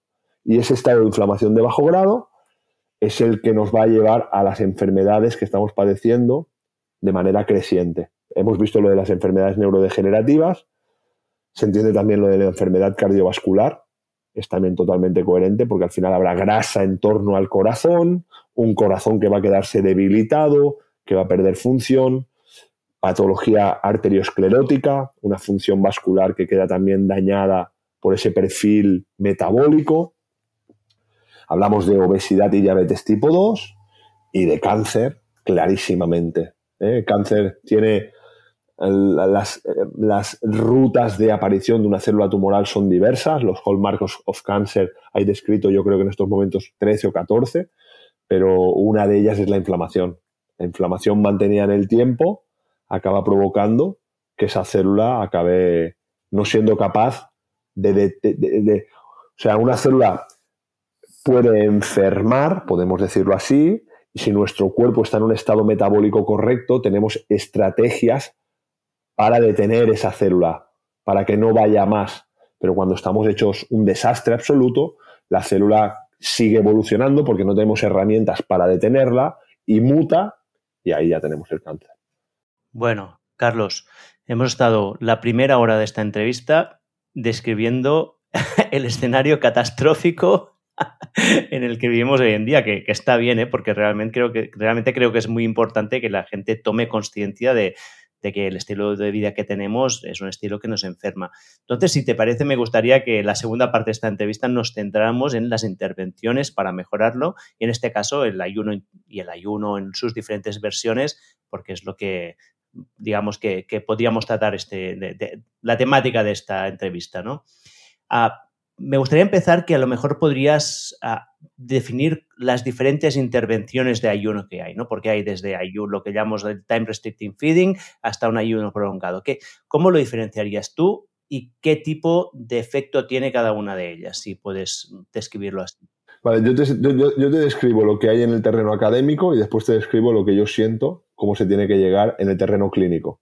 Dime lo que tú sientes, lo, que es tu experiencia personal. Ah, mi experiencia personal es que hay que facilitarle la vida a las personas y hay que dejar de usar términos encima en inglés como una herramienta y ahora vas a hacer un time restricted feeding y ahora vas a hacer un ayuno 16-8 y ahora vas a hacer un OMAD, ¿sabes? Y dices, a ver, eh, pónmelo fácil, por favor. O sea, entonces ponerlo fácil, ¿qué quiere decir? Que yo le digo a la persona, olvídate del ayuno, para empezar. O sea, primero tú estás delante mío olvídate del ayuno, ¿eh? Empezamos con olvídate del ayuno. Olvídate del ayuno. Estamos, tú estás delante mío y ahora lo primero que tenemos que hacer es un adecuado proceso diagnóstico para entender de forma precisa cuáles son los motivos de por qué han aparecido tus problemas de salud. Precisar eso es tan importante que solo eso hace que la persona cambie su estado. El otro día estaba haciendo una aula virtual y había una alumna que me preguntaba, sobre su dermatitis, de no sé cuánto tiempo de evolución, ¿no? Carlos, ¿tú crees que tendría que hacerme un tratamiento antiparasitario porque me he hecho ya un test? Vamos a ver. Vamos a ver desde cuándo empieza tu problema de salud, ¿no? Y me dice, la primera vez que tuve la reacción fue en mi bautizo, que me dieron merengue y reaccioné. Bueno, pues ahí tenía, no sé, cuatro meses. Entonces, con cuatro meses tienes que ir a entender unas cuantas cosas preguntar para entender qué cosas han podido participar en esto. Desde el embarazo de la mamá, el tipo de parto, el estilo de vida de la mamá, si la mamá tuvo algún tipo de situación estresante en el embarazo, si tuvo lactancia, introducción de primeros alimentos. Pero vamos a primero entender esto. No, no voy a extender, pero justamente aquí sí que salió claramente cómo había una situación importante de la mamá en el terreno emocional. ¿Vale? Entonces, cuando vimos cómo ella se comportaba en su patrón de conducta y vimos el nivel de lealtad que con su conducta tenía hacia, su mamá, hostia, se le abrió el mundo. y Hizo eureka. Hostia, ¿y esto puede tener que ver con mi problema de piel? Hombre, esto habrá que atenderlo, porque tu mamá también sufre un tipo, no como tú, en piel, pero también es una, un asma alérgico. Y es que el caso es que le resonó a ella un montón ese tipo de conducta porque le hace sufrir, se lo hace pasar mal. ¿Vale? Hostia, solo por entender esto, ella mismo dijo, Carlos, ya veo que de momento no tengo que hacer ningún tratamiento antiparasitario, ¿no? Digo, no. Claro, ¿sabes? Y no, no solo eso, es, tú sabes el tiempo que lleva esta chica comiendo bien, tomándose no, no, sé cuántos suplementos, haciendo no sé cuántas cosas. ¿Sabes qué me dijo? Es que, Carlos, lo primero que me ha servido esto es para quitarme la culpabilidad, porque si algún día me saltaba la comida o lo que fuera, me sentía mal porque no, no resolvía mi problema. Hostia, ¿sabes? Que el paciente entienda qué le pasa y poder liberarse. ¿Vale? Porque si metemos herramientas sin saber el origen, nos encontramos con pacientes que llevan cuatro años y que siguen con su problema y, son los más, eh, vamos, que te podrían dar clases ellos a ti, de calorie restriction, de ayunos, de tipos de ayuno, de dieta ceto y de suplementos, porque se lo conocen todo, ¿sabes? Pero no han resuelto su problema. ¿Sabes? Hostia, y eso es duro. Entonces, por primero de todo, entender por qué se me origina a mí este problema digestivo. ¿Por qué tengo este SIBO? ¿Vale? Nosotros en Regenera, ¿qué hacemos de manera clave? Volcar el conocimiento en el terreno de la biología en la vida de la persona. En forma de entender el proceso que ellos viven como un proceso dinámico, no como una foto. Deja de ver tu analítica, deja de ver tu test de heces, deja de ver las mil y una pruebas que valen un pastizal. Y eso es una foto. No, yo quiero entender la vida de la persona. ¿Qué te pasa? ¿Qué ha pasado? Oye, a lo mejor ha sido sencillamente una toma de antibióticos porque ha hecho un, implante dental. Pues son los antibióticos, eso ya, ya sabemos que tenemos que actuar por eso. Pero hay un porcentaje muy alto que la parte emocional de vida juega un papel importante. Una vez que sabemos eso, lo que yo he hecho 250.000 veces en el terreno clínico es a ver cómo consigo que esta persona cambie su alimentación y se lo crea y tenga adherencia. Yo les decía a mis pacientes, lo que yo quiero ahora explicarte, lo que me importa de verdad es que cuando vengas en la segunda visita te voy a preguntar, lo primero de todo, ¿cuánto de feliz estás? Lo primero, si me dices que estás muy feliz, iremos por el buen camino, porque yo sé que habré conseguido generarte un escenario donde eres feliz y entonces tenemos las herramientas para poder ir evolucionando en el problema que quieres resolver. Pero si me dices que estás amargado, que no estás feliz, que lo estás pasando mal, que estás pasando hambre, no tenemos durabilidad. Esto no, no, tenemos, no, llegamos a ningún lado, porque de aquí a, a dos semanas me dices que ya no quieres hacer nada más. Entonces, ¿qué se hacía ahí? Primero de todo, no es una dieta, es un estilo de vida. Por lo tanto, esto es muy importante, es un estilo de vida. No hay que pasar hambre. Lo de, lo de contar calorías, y el comer cinco veces es historia, por favor, eso es historia. Eso ya todavía, lamentablemente, se continúa explicando en las facultades de dietética y nutrición, pero sabemos que siempre van un poco por detrás en cuanto a la actualización. Eso es historia, eso ya es, queda lejos. Entonces, ¿qué le planteas al paciente? Estilo de vida. ¿Te levantas? ¿Tienes hambre cuando te levantas? Sí. ¿De qué? Galletas con café con leche. Eso no es hambre. Que el paciente entienda lo que es hambre. ¿Qué alimentos puedes comer? Jamón, tortilla, aguacate, fruta, frutos secos, el trozo de pollo de la cena. De eso, come lo que te dé la gana. Tienes más hambre, cómete otro trozo de pollo, otra pieza de fruta, otro trozo de aguacate. Cuando comas, no, sáciate. ¿Vale? Pero identifica si tienes hambre.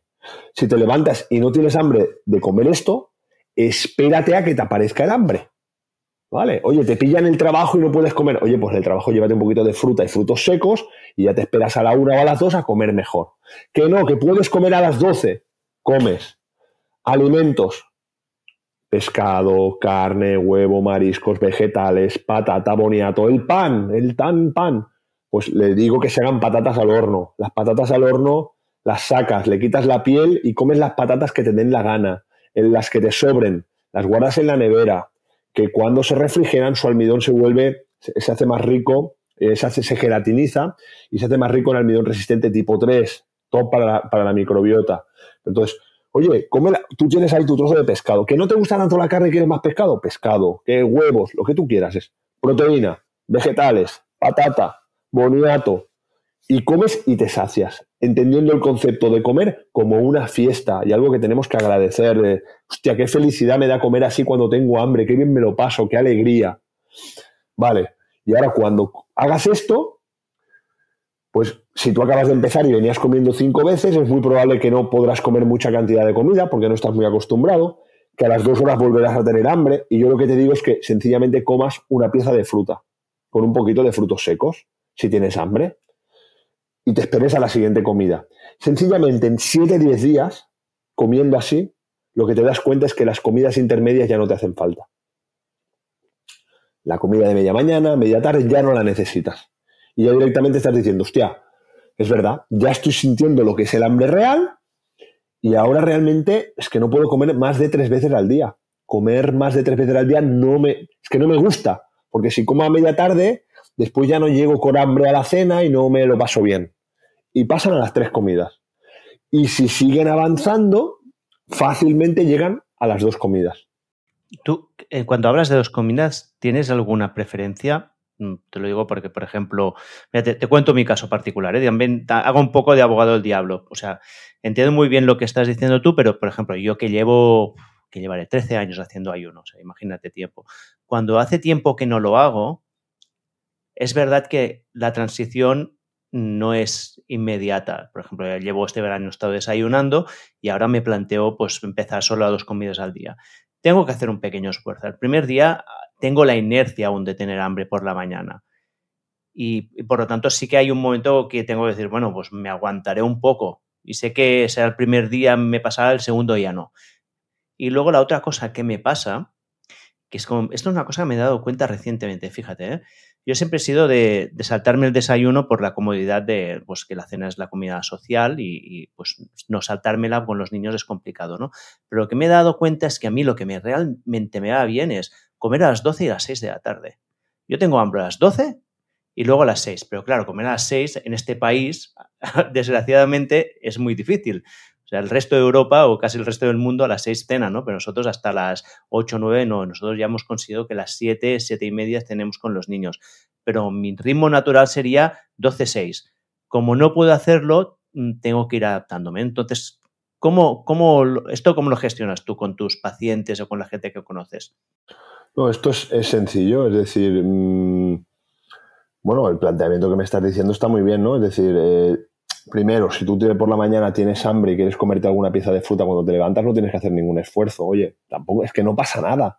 Que tú Simplemente que cuando hace dos días que no lo hago ya no, tengo hambre. Entonces, cuando. Pero hay, hay, un momento, una transición que hay dos días como un poco de adaptación, ¿no? Que no es no es natural de, ay, ahora ya no tengo hambre, tengo hoy un día que debo. Bueno, pues está, un poco. está bien. El tema es el siguiente. Tú, o sea, claramente, o sea, la tendencia natural es que tú a las 12, 11, 12, 1, 2, en esa franja, tú te metas la comida más top del día. Es decir, yo personalmente y lo que he visto en mis pacientes es que efectivamente de buena mañana uno no tiene hambre. Además, cuando se acostumbra a entrenar, cuando haces el entreno aún te quita más el hambre y después cuando vas teniendo flexibilidad metabólica según el ritmo de trabajo que tú tengas, en la franja de las 11 a las 4 de la tarde, incluso a las 5, es donde puedes meter esa comida. Que eso es lo que yo hago. Si un día tengo más hambre a la una, como a la una. Pero si un día tengo más trabajo, como explicaba al principio, cuando hemos empezado a hablar, no tienes ansiedad. Estás ocupado, tienes trabajo, estás liado, pim, pam, pum, pam, pam, pam. Oye, las tres, las cuatro lógicamente cuando ya estás en casa y ya llegas y hay comida, pues ya ahí ya te entra el hambre y te pones a comer. Pero no, no sucede nada si te tienes que esperar una hora más. Entonces esa sería para mí la comida más top y más importante y la que realmente te sienta espectacular. Claro, si lo has hecho a las 12 o a la 1, lo suyo sería que después 6, 7, óptimamente sería no más tarde de las 8 meterte esa segunda comida, por también por biorritmos, ¿no? Ya oscurecido, pues no comer de noche, porque ahí sabemos que metabólicamente la luz solar facilita el proceso digestivo. Entonces, eh, hacer eso lo antes que puedas. Eh, yo tengo mi hijo que él cena siempre. Y venimos de, llegamos de entrenar, bueno, llegamos de entrenar él, yo lo acompaño, a las 8 de la tarde, entre que le preparo la cena y tal, son las ocho y media, 9. Si yo he comido a las 4 de la tarde, yo es que le hago la cena y no como.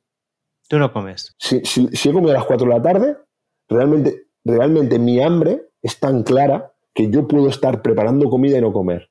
O a lo mejor mm, él come y se deja tres trozos de algo y es lo que me como, porque me sabe mal dejarlo, ¿no? Pero hay días que aunque sean tres trozos, los tengo que meter en la nevera, porque no me apetece ni comer. Y en cambio, si como a las 2 del mediodía, pues yo cuando llego con él a las 8, o si estamos aquí antes a las 7, me apetece cenar. Y entonces cuando vienen dos comidas al día. ¿Cuándo hago una cosa cuando la hago, la otra? Porque una sería, ah, tú estás haciendo 16-8 cuando haces dos comidas, ¿no? 16 horas de ayuno y comes en, en 8 horas, en una ventana de 8 horas, ¿no? Empiezas a comer a las 12, acabas de cenar a, acabas de cenar a las 8, ¿no? O estás haciendo, ¿tú qué estás haciendo? ¿16-8 o haces OMAT? Entonces es... OMAT quiere decir una, una comida, al día. Claro, no one meal a day, no son las siglas de one meal a day. Es haz lo que te dé la gana y lo que te haga falta a ti durante el día según las necesidades que tengas. Pero no lo vas a hacer porque, mira, voy a hacer tres veces a la semana OMAT y cuatro 16-8, porque esto parece que la literatura científica dice, olvídate. O sea, mejor hay una semana que te pegas la semana haciendo OMAT cinco días, porque esa semana has tenido un montón de trabajo y has llegado a casa a las 4 de la tarde y por la noche no te apetece cenar y por eso vas a hacer OMAT. Y otra semana que estarás comiendo dos veces cada día. Y a lo mejor hay un día que comes tres. Porque esa semana, oye, mm, por lo que sea, he comido cada día a las 12 y a las 8 he vuelto a comer cada día. Y no, es una, no responde a la literatura científica. Responde a que una vez que tú entiendes que esto evolutivamente es así y tú lo has conseguido llevar a cabo de una forma natural, ahora tú te lo traes a tu terreno. Y escucha, una pregunta que tengo desde hace unos meses, que vamos a ligar con el tema del ejercicio, es que tú sabes quién es Peter Attia, ¿no? Evidentemente. Sí. Y él era uno de los grandes defensores del ayuno y hace unos meses sacó en un podcast diciendo que había dejado de hacer ayuno porque se había dado cuenta de que era incompatible poder captar suficiente proteína para crecer su musculatura con comer solo una vez al día o dos veces al día, ¿no?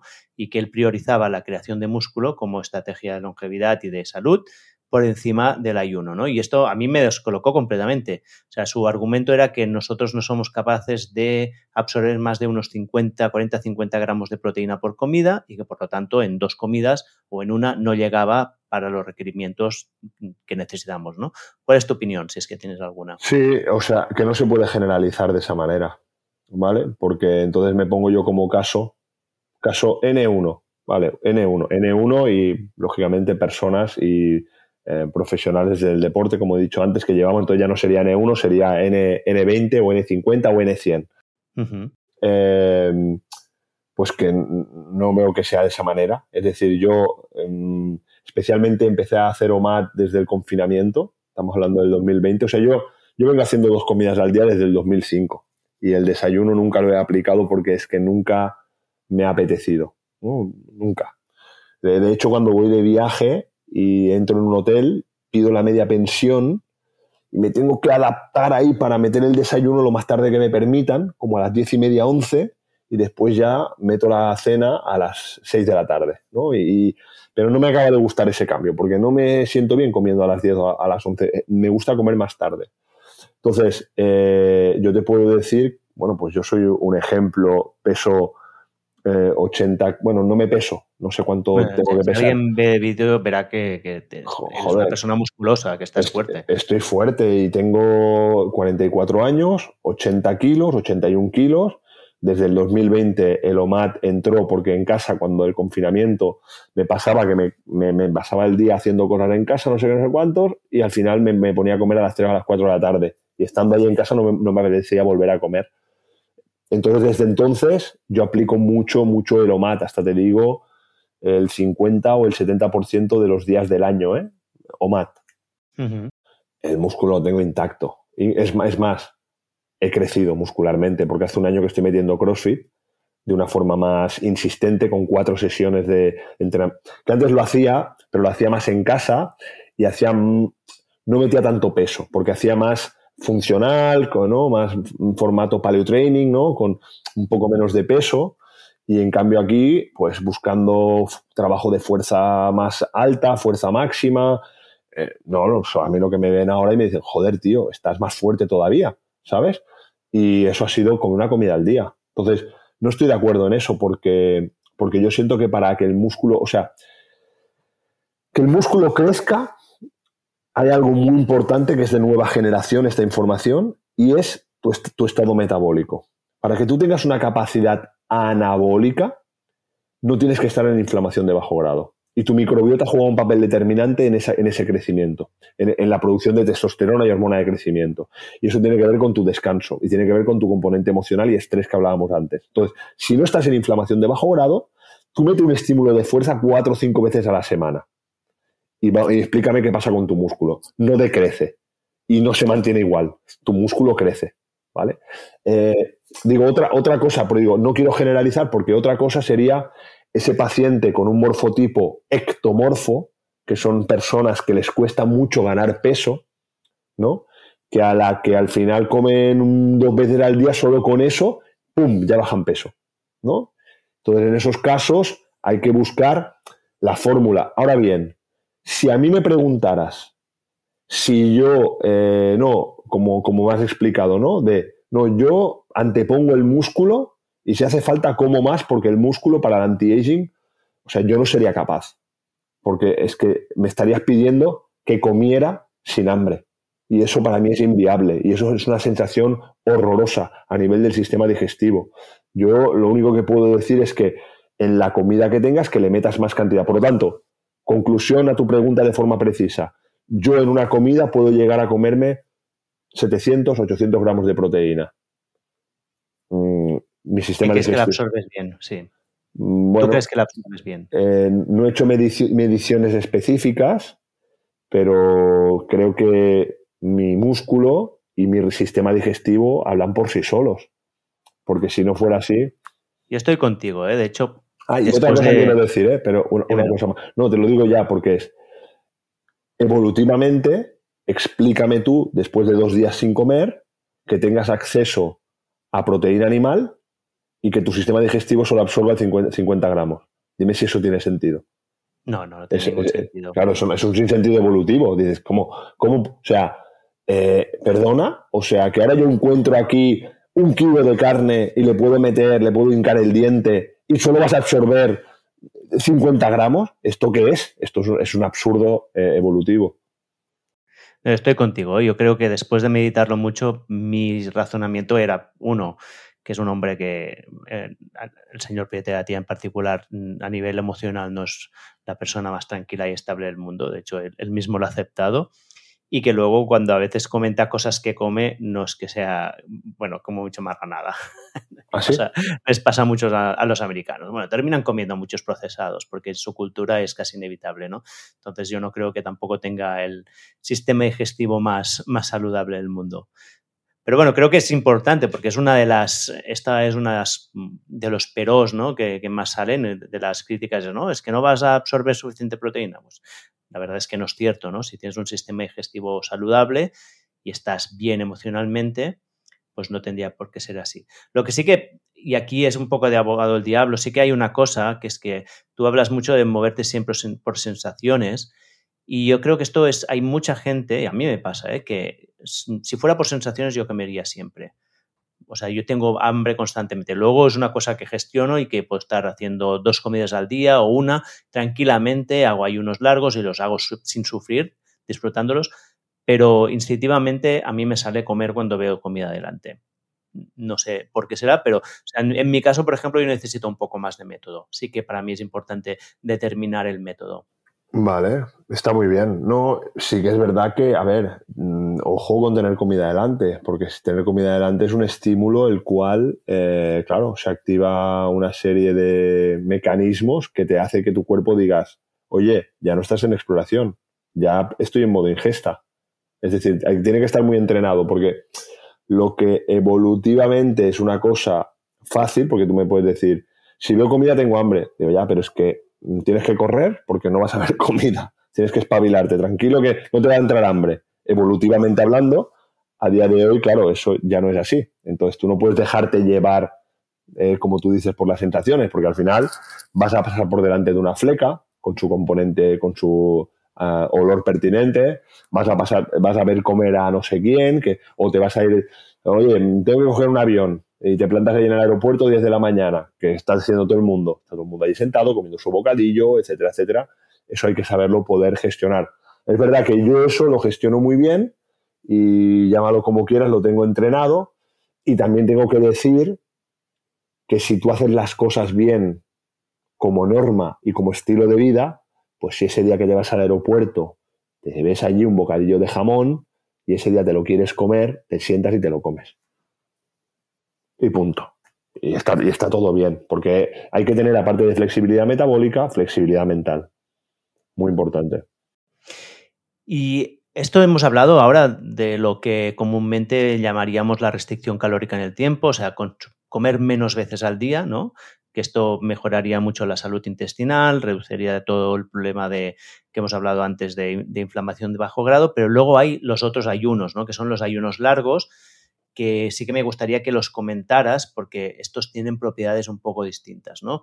Ah, sí, porque hay un apunte que es que, ojo con, el tema de restricción calórica, porque eso es el origen, cuando se habla del calorie restriction, es el origen en el que eh, se hacen estudios donde lo que se hace es que coman menos, es comer menos cantidad, es una restricción calórica y no se, no se contempla los periodos de... O sea, tú te pueden decir, venga, a partir de ahora vas a comer 1200 calorías y vemos el efecto que eso tiene en ti, ¿vale? Pero tú puedes estar comiendo todo el día. Esas 1200 calorías las puedes andar comiendo todo el día.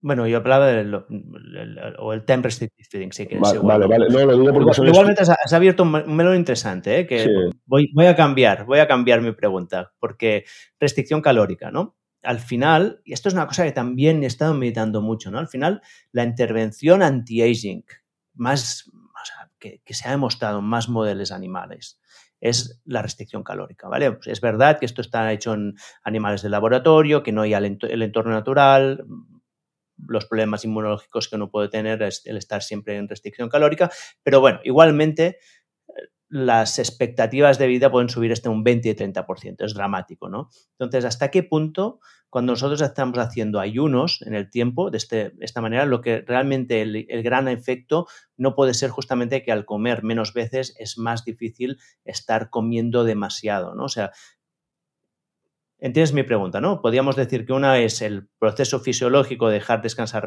más tu sistema digestivo, reducir inflamación, y la otra cosa sería que simplemente estamos comiendo menos y que esto de por sí también genera muchos beneficios. ¿no? ¿Cuál es tu opinión aquí? Mi, opinión es, em, a mí en la línea de lo que veníamos hablando y en mi recorrido clínico, en la persona esa que estaba comiendo cinco veces, que comía productos procesados, que lo hacía mal, que no era capaz de identificar lo que era el hambre real, que en general vienen de haber hecho veces restricciones calóricas para mejorar el peso y contabilizado por calorías y tal que pasen a identificar qué es el hambre real, que puedan espaciar comidas, que lo puedan hacer de forma natural, em, nos lleva a un escenario en el que en un porcentaje muy alto, dejando que ellos coman así libremente, logramos que se coloquen en el peso que les pertoca.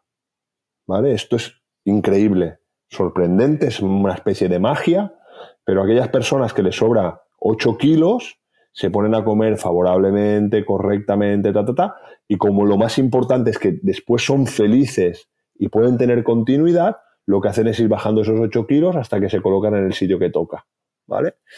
Eh, las personas que tienen que bajar un kilo se quedan en el sitio que les toca. Es decir, que cuando regulas tu ritmo de hambre-saciedad, mejoras tu sistema digestivo, es sorprendente como comes libremente, ¿no? A ti hasta saciarte, y acabas comiendo aquello que tu cuerpo necesita. ¿no? Y porque tu estómago, cuando te dice ya estoy saciado, ya estoy lleno, al final has sumado aquello que necesitas. Entonces yo, esta es la intervención que me gusta a mí hacer y que en un 80% logro que los pacientes con eso estén donde quieren estar. En los casos que después hubiera una dificultad, porque hay alguien que viera que va bajando peso o al contrario, que, que no acaba de bajar el peso porque no puede, después habría que precisar y ver qué es lo que está sucediendo o es como que después precisar más, contar un poco o ver un poquito, pero de entrada poderlo hacer libre para mí me ha resultado muy liberador para que los pacientes lo puedan hacer así como estilo de vida, sin que cuentes nada, con tranquilidad. Bueno, entonces lo que, lo que te quería decir era que no sé si era, no sé si te respondo a la pregunta. Mucho. No, no, se me ha ido la olla. No, o sea, yo, yo donde quería llegar a parar, donde quería llegar a parar, y con esto, y entonces me vuelves a preguntar, era que, que es bonito cuando aplicas esto, como no tienes que estar contando calorías y las personas recuperan su peso, o sea, es que no recuperan su peso, es que recuperan su salud y como consecuencia su peso, y no tienes que estar midiendo. Al final yo les explico, si cuando tú tienes hambre real y te sientas a comer, te apetece comerte otro trozo de hamburguesa, o otra patata, o un poquito más de ensalada, o una pieza de fruta, hazlo. Si al final eso, eh, ¿sabes? Es todo aquello que tú vas a comer para quedarte feliz, que no va a hacer que estés toda la tarde en deuda.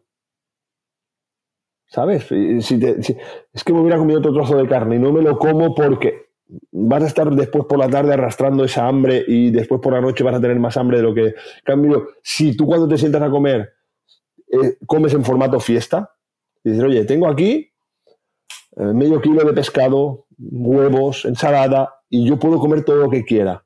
¿Cómo? Y al final hasta me sobra porque no me lo puedo acabar. Maravilloso. Y haciéndolo así, uno deja de depender de la comida y acaba comiendo la cantidad de comida que le toca. Entonces. Vale, o sea, entonces tú la. O sea, el eh, estar en restricción calórica no lo consideras como una intervención. Entonces, estar en restricción calórica es una putada. Más vale no comer que comer poco. Porque comer poco, como comes, la insulina. No, pero puedes estar en restricción calórica, como dices tú, haciendo dos comidas al día más la saciedad, pero claro, si lo que estás comiendo es comida real, con una densidad calórica que tampoco es por las nubes, ah, puedes estar en un pequeño déficit calórico depende de tu nivel de, ¿no? o sea, llegar a comer, yo que sé, 2.000 o 2.500 calorías en, dos, en una o dos comidas no es fácil, no es fácil.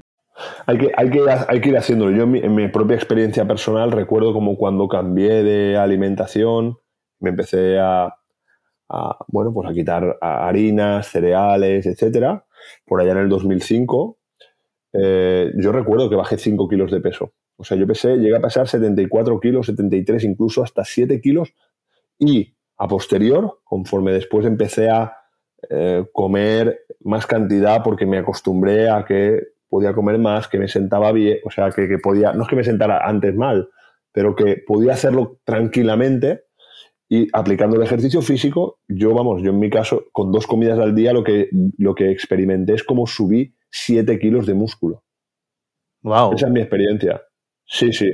Eso, eso, eso, eso es. O sea, tengo una foto además en Instagram donde pesaba 73 kilos en un lado y me pongo en el otro en 80 kilos.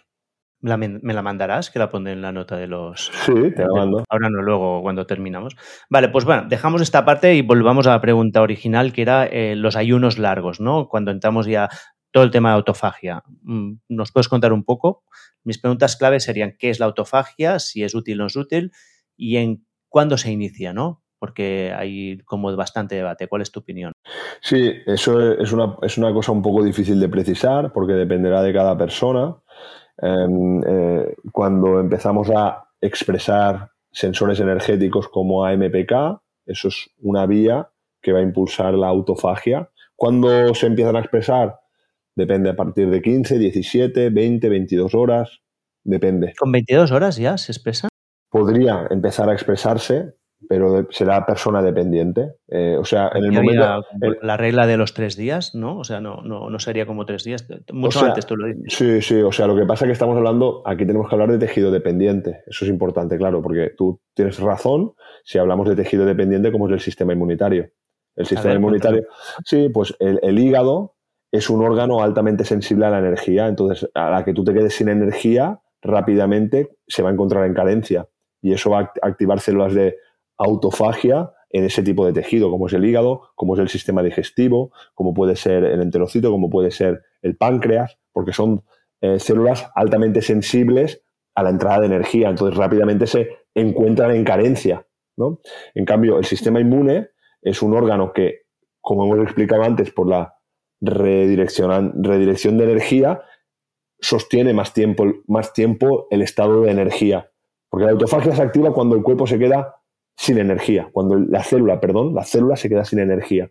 Entonces, en el sistema inmune se plantea que tarda hasta tres días, ¿no? Por eso los estudios en la literatura científica que plantean esas intervenciones de tres días son aquellas que buscan actuar sobre, eh, sobre anticuerpos eh, en el terreno de la autoinmunidad, anticuerpos que atacan a tu propio tejido, ¿no? Es una propuesta en la que para buscar ese tipo de intervención se tiene que hacer a partir de los tres días.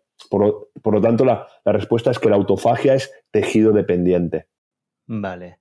Y cuenta entonces qué es la autofagia, la autofagia y, qué utilidad tiene. Vale, la, autofagia es un mecanismo celular. En el 2017 le dieron el premio Nobel a un japonés em, y lo que hace es reparar eh, reparar la célula. ¿Qué hace? Cuando la célula se encuentra eh, que está en carencia de energía, como digo, aparecen sensores energéticos que marcan esa ruta, como es AMPK, y lo que hace es que eh, la célula lo que hace es coger estructuras de la célula que están dañadas o que habría que remodelar y las fagocita para poder alimentarse, usa ese tejido dañado para después cuando comamos lo que hacemos es reparar y re, o reparar, sí, digo bien la palabra, reparar aquel tejido que habíamos fagocitado previamente. Entonces, la autofagia es un mecanismo de reparación celular que se activa en situaciones de carencia. Claro, y, es brutal porque se ha visto que esto es capaz de eliminar células senescientes o, precancerosas, es, regenera el tejido, o sea, lo, lo rejuvenece, ¿no? Claro, el tema, el tema es, para simplificar el asunto, tenemos una ruta que es la vía mTOR, que es la vía que señaliza cuando comemos, que es la vía insulinogénica, y la vía más, pues, esta otra que es AMPK, ¿no? Entonces, de alguna manera, sencillamente lo que se está proponiendo es que nuestro cuerpo está diseñado para que haya este equilibrio eh, entre una u otra vía, ¿no? Esto, en el paper de New England Journal of Medicine de Matson, eh, efectos del ayuno intermitente del 19, tiene una imagen que es un espectáculo, ¿no? Porque justamente relaciona el exercise and fasting y explica, ¿no? La liberación de cuerpos ketónicos, la, mecanismos de autofagia, como tú dices, sirven también como un mecanismo de reparación de ADN, sirve también como activación de moléculas eh, proapoptóticas, para el tema del control de células cancerígenas. Entonces, eh, todo esto en contexto de exercise and fasting. Y después habla del switch, del cambio, que habla del eating and sleeping. Entonces, es la vía de activación. Entonces, la primera es la MPK, la segunda es la vía de mTOR, que es la vía de señalización. Que no es que una sea buena y la otra mala, sino sencillamente lo que te está diciendo es, tiene que haber un equilibrio. Tiene que haber un espacio para esta y tiene que haber un espacio para esta. Pero si nos levantamos y comemos, a las 11 comemos, a la 1 comemos, a las 4 comemos, a las 8 comemos y antes de ir a dormir comemos, nos pasamos la vida en aquella fase de ingesta, en esa vía de mTOR. No damos lugar a que haya activación de, toda esta ruta. Entonces, que no estamos, otra vez como al principio cuando hablábamos, ¿no? De lo del ayuno. Es que, hostia, es una cosa que es tan, tan, tan, tan de cajón que al final a mí cuando alguien me dice, enséñame un estudio de ayuno, que, que no te tengo que enseñar nada que es que, hostia, es que es como muy, muy, muy de cajón. Eh, aparte de que, hay amplia literatura, pero es que es muy de cajón. Por lo tanto, eh, es súper interesante entender lo que ocurre a nivel celular cuando estamos en carencia y es top. Y después ya para rematar, ver cómo el ejercicio físico y el ayuno eh, activan moléculas eh, muy similares o totalmente similares. O sea, la activación de AMPK, de moléculas como la sirtuina, que es una molécula que cambia la expresión de los genes, liberando moléculas para la biogénesis mitocondrial, como PGC1-alfa, como FOXO, que es una célula anticancerígena, es una molécula eh, protectora de la célula para el cáncer. Entonces, eh, cuando ves todo esto, pues es, es brutal. Sí, aquí para los que no son expertos, estamos mencionando muchas proteínas y rutas y lo interesante es que los que dominamos un poco, sabemos un poco, todas estas proteínas nos suenan a todas lo que son rutas de longevidad. ¿no? Cuando hablamos de los hallmarks of aging, muchas de estas sirtuinas está mencionado, la, mitogénesis, la, biogénesis, de, mitocondrias, todo esto está, son los, los marcadores de, de, longevidad, ¿no? O sea, lo que estamos diciendo es que en el caso de cuando estamos en ayuno y ejercicio, estamos activando todas estas rutas que son las que nos permiten vivir más, ¿no? Y cosa que tiene mucho sentido porque al final estamos o proliferando o, o manteniendo, ¿no? cuando proliferamos, reducimos la vida, entonces cuando comemos y dormimos, proliferamos, y esto normalmente reduce la vida. Cuando dejamos de comer y hacemos ejercicio, en general mantenemos y esto alarga la vida, como sería el mecanismo clásico ¿no? que mencionaba David Sinclair aquí. Pero esto es súper interesante. Pero en este sentido, ¿tú esta intervención la recomiendas? Ah, ¿Y cuando, y qué tipo y en qué dosis, ¿no? El, ayuno largo en concreto. ¿Es una cosa que tú usas en tu vida, por ejemplo? Yo no.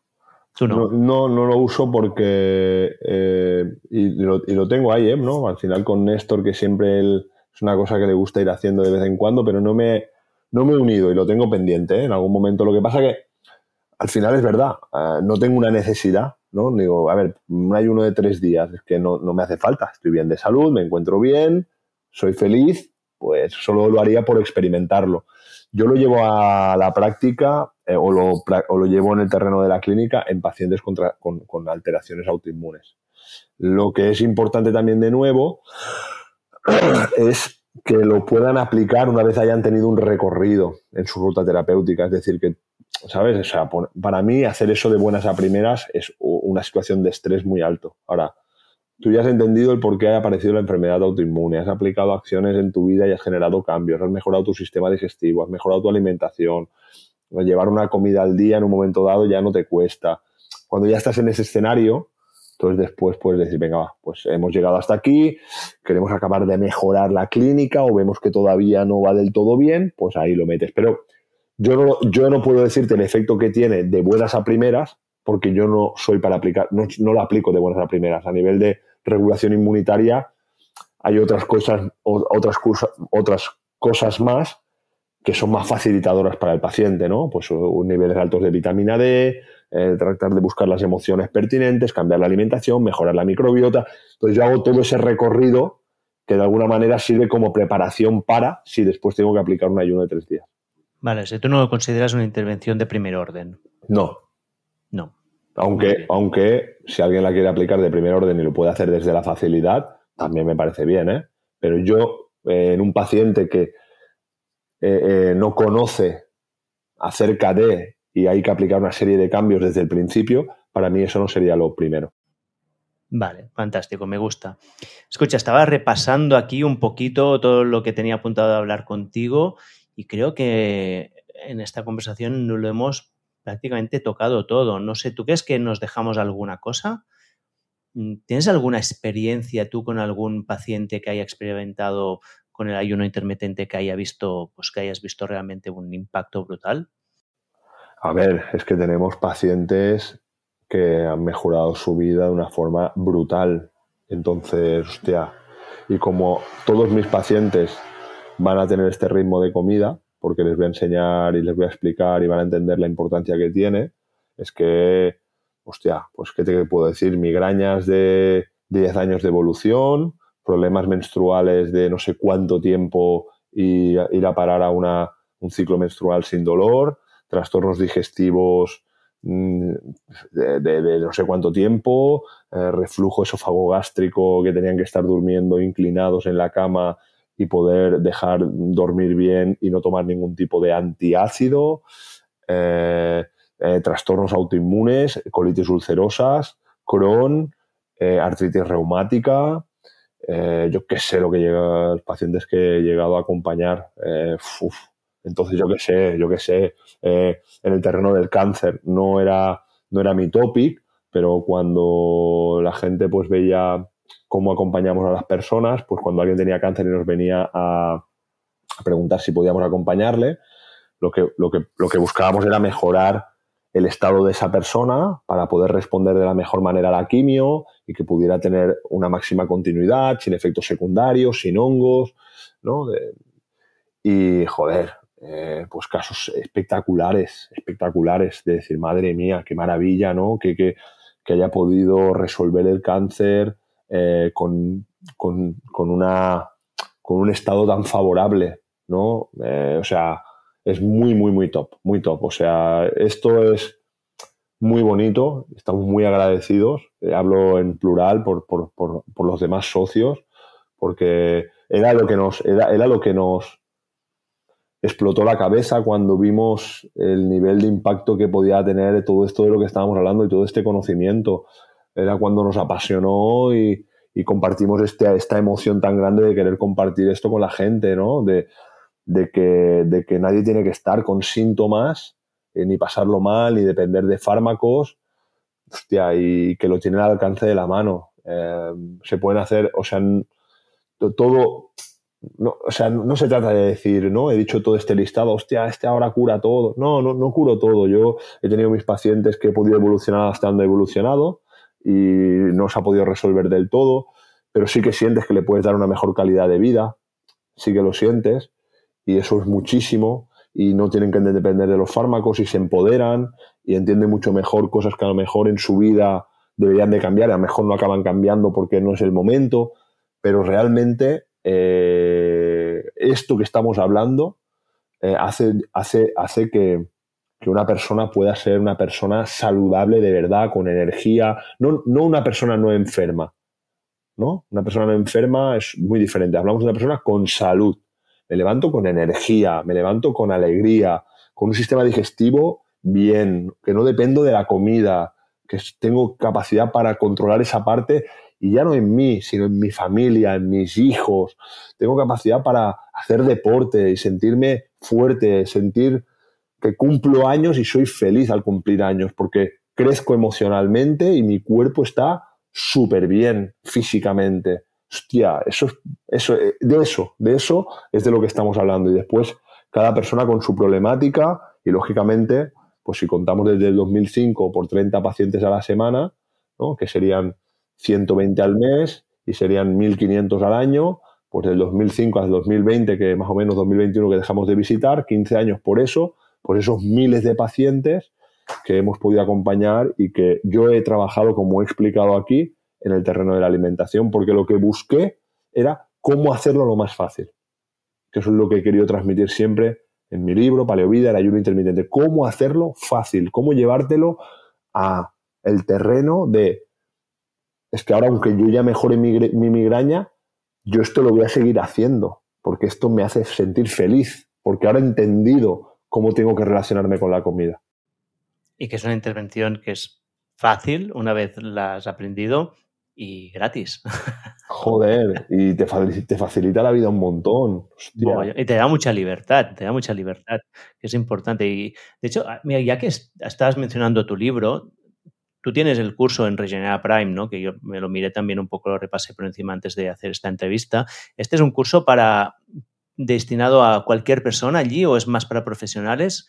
¿Lo recomiendas para que cualquiera lo haga para aprender más sobre ayuno? Sí, para cualquier persona. Lo hice con... Hay detalles técnicos, pero al final tú lo puedes ver y lo ves de forma, de forma online, al ritmo que tú quieres, por lo tanto te puedes detener lo que quieras, ¿no? Pero el 80% del contenido, el 70%, es para que lo, lo entienda cualquier persona de a pie. Lo hice con esa intención y lo pueden hacer cualquiera que quiera pues profundizar en este sentido, lo puede hacer perfectamente. Vale, también lo añadiré a las notas del artículo porque creo que es un recurso muy bueno para alguien que realmente quiera ir a fondo y entender perfectamente todos los mecanismos que aquí hemos mencionado, pero que evidentemente pues, ah, puedes ir y conocerlos más en profundidad. Antes de pasar a la última fase de la entrevista, ayer pregunté a mis seguidores si tenían alguna pregunta para ti. Yo he abierto aquí el, Instagram y tengo algunas preguntas. Déjame ver si hay algunas. Por ejemplo, Mercé nos dice digestiones pesadas, lentas, digerir mal grasas y proteína, celíaca, como pregunta. ¿Tú crees que sería una intervención empezar con el ayuno con, una, con un tema así o necesitas más información? No, es, lo que es seguro es que eh, de nuevo, hacer eh, lo que hemos explicado en el terreno de la alimentación para ella sería fundamental. Es comer, espaciar comidas. Lo que pasa que aquí lo que está claro es que haya habido algo que ha estropeado la parte alta del sistema digestivo. Tiene mucha pinta de, de una hipocloridria y eso o es porque la mala alimentación le ha llevado a eso o ella que tiene pinta de tener conciencia de lo que come el componente emocional es determinante y puede ser el origen de una hipocloridria y de, una, de un sobrecrecimiento bacteriano, sí o no. Entonces, la mejor ahí, primero, sería entender por qué te pasa eso. Y después tú te pones a tomar un poquito de suplementos, las acciones que tengas que hacer y le, y le metes, eh, le metes acción al, a la alimentación. Vaya, que a, todo, a todos los que me pregunten les voy a responder que sí. Claro, una intervención, claro, porque para mí eso era era como, era como piloto automático. Es decir, ¿qué tienes? ¿Migraña? Vas a comer así. ¿Qué tienes? ¿Problema de piel? Vas a que comer así. Eh, siempre la alimentación y los ritmos de comida serán así, con precisión, con, con detalles más precisos. Está claro. Hay otra que me pregunta, terapia en la cocina, si me dice que hacer ayuno de 12 horas es bueno, aun si sigue una alimentación baja en carbohidratos, no hace falta que la respondamos porque es evidente que la respuesta es sí y aquí o, tienes alguna opinión más allá no pero es que no es que esto era, era el otro día también no sé qué decía por ahí no es que el ayuno es bueno pero si es que el ayuno 12 horas se considera. Claro si tú has cenado a las 8 de la tarde y comes a las 8 de la mañana ya estás haciendo el desayuno ya es entonces dices ojo que aquel que está diciendo el ayuno no es bueno resulta que lo está haciendo porque, porque se está pasando 12 horas sin comer, ¿sabes? Entonces, o sea, es, 12 horas está bien, ¿eh? Lo que pasa que cuando te pones a comer un poquito bien y tal, eh, con más cantidad y te vas adaptando, te se queda 12 horas se te hace demasiado pequeño el tiempo. Completamente de acuerdo. Y aquí sí que hay una pregunta que me gusta y además liga con una cosa que yo tenía, que me había apuntado en preguntarte, que es con los niños. Y la pregunta te la haré preguntando con tu hijo. ¿Él, él desayuna? ¿Tu hijo desayuna por la mañana? No, no desayuna, en casa no desayuna, le dan, de, desayunar en el colegio. Y cuando ¿Cuántos años tiene? Diez. Y lo ha hecho, lo ha hecho siempre así. Eh, en el, nunca le hemos dado, nunca le hemos dado eh, para desayunar. O sea, nunca nos lo ha pedido. Es decir, él cuando ha tenido hambre, pues le hemos dado de comer. Y nunca al levantarse ha tenido hambre. Y él cuando juega el fin de semana fútbol, eh, nunca come antes del partido. No le apetece nada. Eh, a veces hasta tendría dos partidos y entre un partido y el otro no podría comer, ¿no? Porque también del esfuerzo físico y tal, cómete un plátano si quieres. Que no, que no, papá, que no puedo. Y ya se espera comer a la una o a las dos. Entonces, eh, por la mañana, no forzarles a comer. es decir, que la gente sepa que es muy normal, es que es fisiológico que la grelina, que es la hormona que nos activa el hambre, no esté activa al levantarnos, que tarde dos o tres horas, que es ¿cuándo tenías hambre cuando tú eras pequeño? Pues en la hora del patio, no cuando te metías la comida esa nada más pisar el suelo. Entonces la hora del patio es cuando uno se podría comer dos bocadillos, no uno, dos. Entonces, pues a las once, pues darle de comer a, nuestros hijos, si puede ser algún día fruta mejor, frutos secos, eh, y oye, si tiene que ser una vez al día un bocadillo con embutido de calidad, también hay que hacerlo fácil. Ya después la merienda hacerla mejor en casa, ¿no? Eso así, con los niños. Me encanta. ¿Me dejas que saque este fragmento como un clip? Sí, claro. sí, sí, porque creo que este es un, uno de los mensajes así accionables de, que se puede sacar de esta, de esta entrevista fácil, que es no hace falta que los niños al levantarse coman. Y esto rompe muchos, o sea, muchos mitos ¿eh? aquí, o sea que seguro que hay gente que no le gustará, pero bueno, Creo que es una... Me gusta, me gusta muchísimo. Pues escucha, si te parece, paso a una última fase final que siempre meto en las entrevistas, que es unas preguntas rápidas en las que tienes la libertad de responder o no. Si no hay respuesta, me dices no, ya está. Pero que a veces llevan a algún sitio interesante, ¿vale? La primera pregunta es, ¿cuál es tu libro favorito o libros o los libros que más regalas? Aparte de los tuyos, que estos irán ya directamente a, a las notas, ¿qué otros libros te gusta recomendar? Y por qué? Vale, eh, vamos a ver si digo bien los títulos porque soy un poquito malo para los... Pero hay un libro que me estoy leyendo ahora que se llama Respira, de James Nestor, que me parece un libro espectacular. Eh, respirar por la nariz y el impacto que tiene la respiración nasal y como, vamos, que deberíamos de respirar por la nariz, básicamente. y, también es que lo une mucho con la evolución y cómo eh, esto ha impactado en un cambio de la morfología de nuestra parte anterior del cráneo y somos los únicos eh, seres vivos que tenemos los dientes torcidos y también relacionándolo con la introducción de los primeros alimentos y que los alimentos son excesivamente blandos y que está muy relacionado, también tiene una relación con el inicio de la, de la revolución agrícola. Ese cambio de composición en la comida es el inicio de donde se empiezan a ver por primera vez dientes torcidos. Entonces, bueno, me, he metido aquí una cantidad de información, pero es tiene que ver con eh, la forma de comer y los, entonces en, los pequeños diríamos la introducción de los primeros alimentos y evolutivamente teniendo este, este dato en cuenta, cómo eso participa en la construcción de los dientes, ¿vale? Y todo esto eh, tiene una relación con el desarrollo de nuestra parte anterior del cráneo, también por el desarrollo de nuestro sistema nervioso central, que hace que no hagamos la respiración vía nasal eh, como la vía habitual. Entonces, cuando tú respiras por la nariz, fortaleces la musculatura posterior de todo el cráneo y ayudas a que tengas una mayor amplitud de la mandíbula y eso tiene una relación con tener una, una, boca más favorable.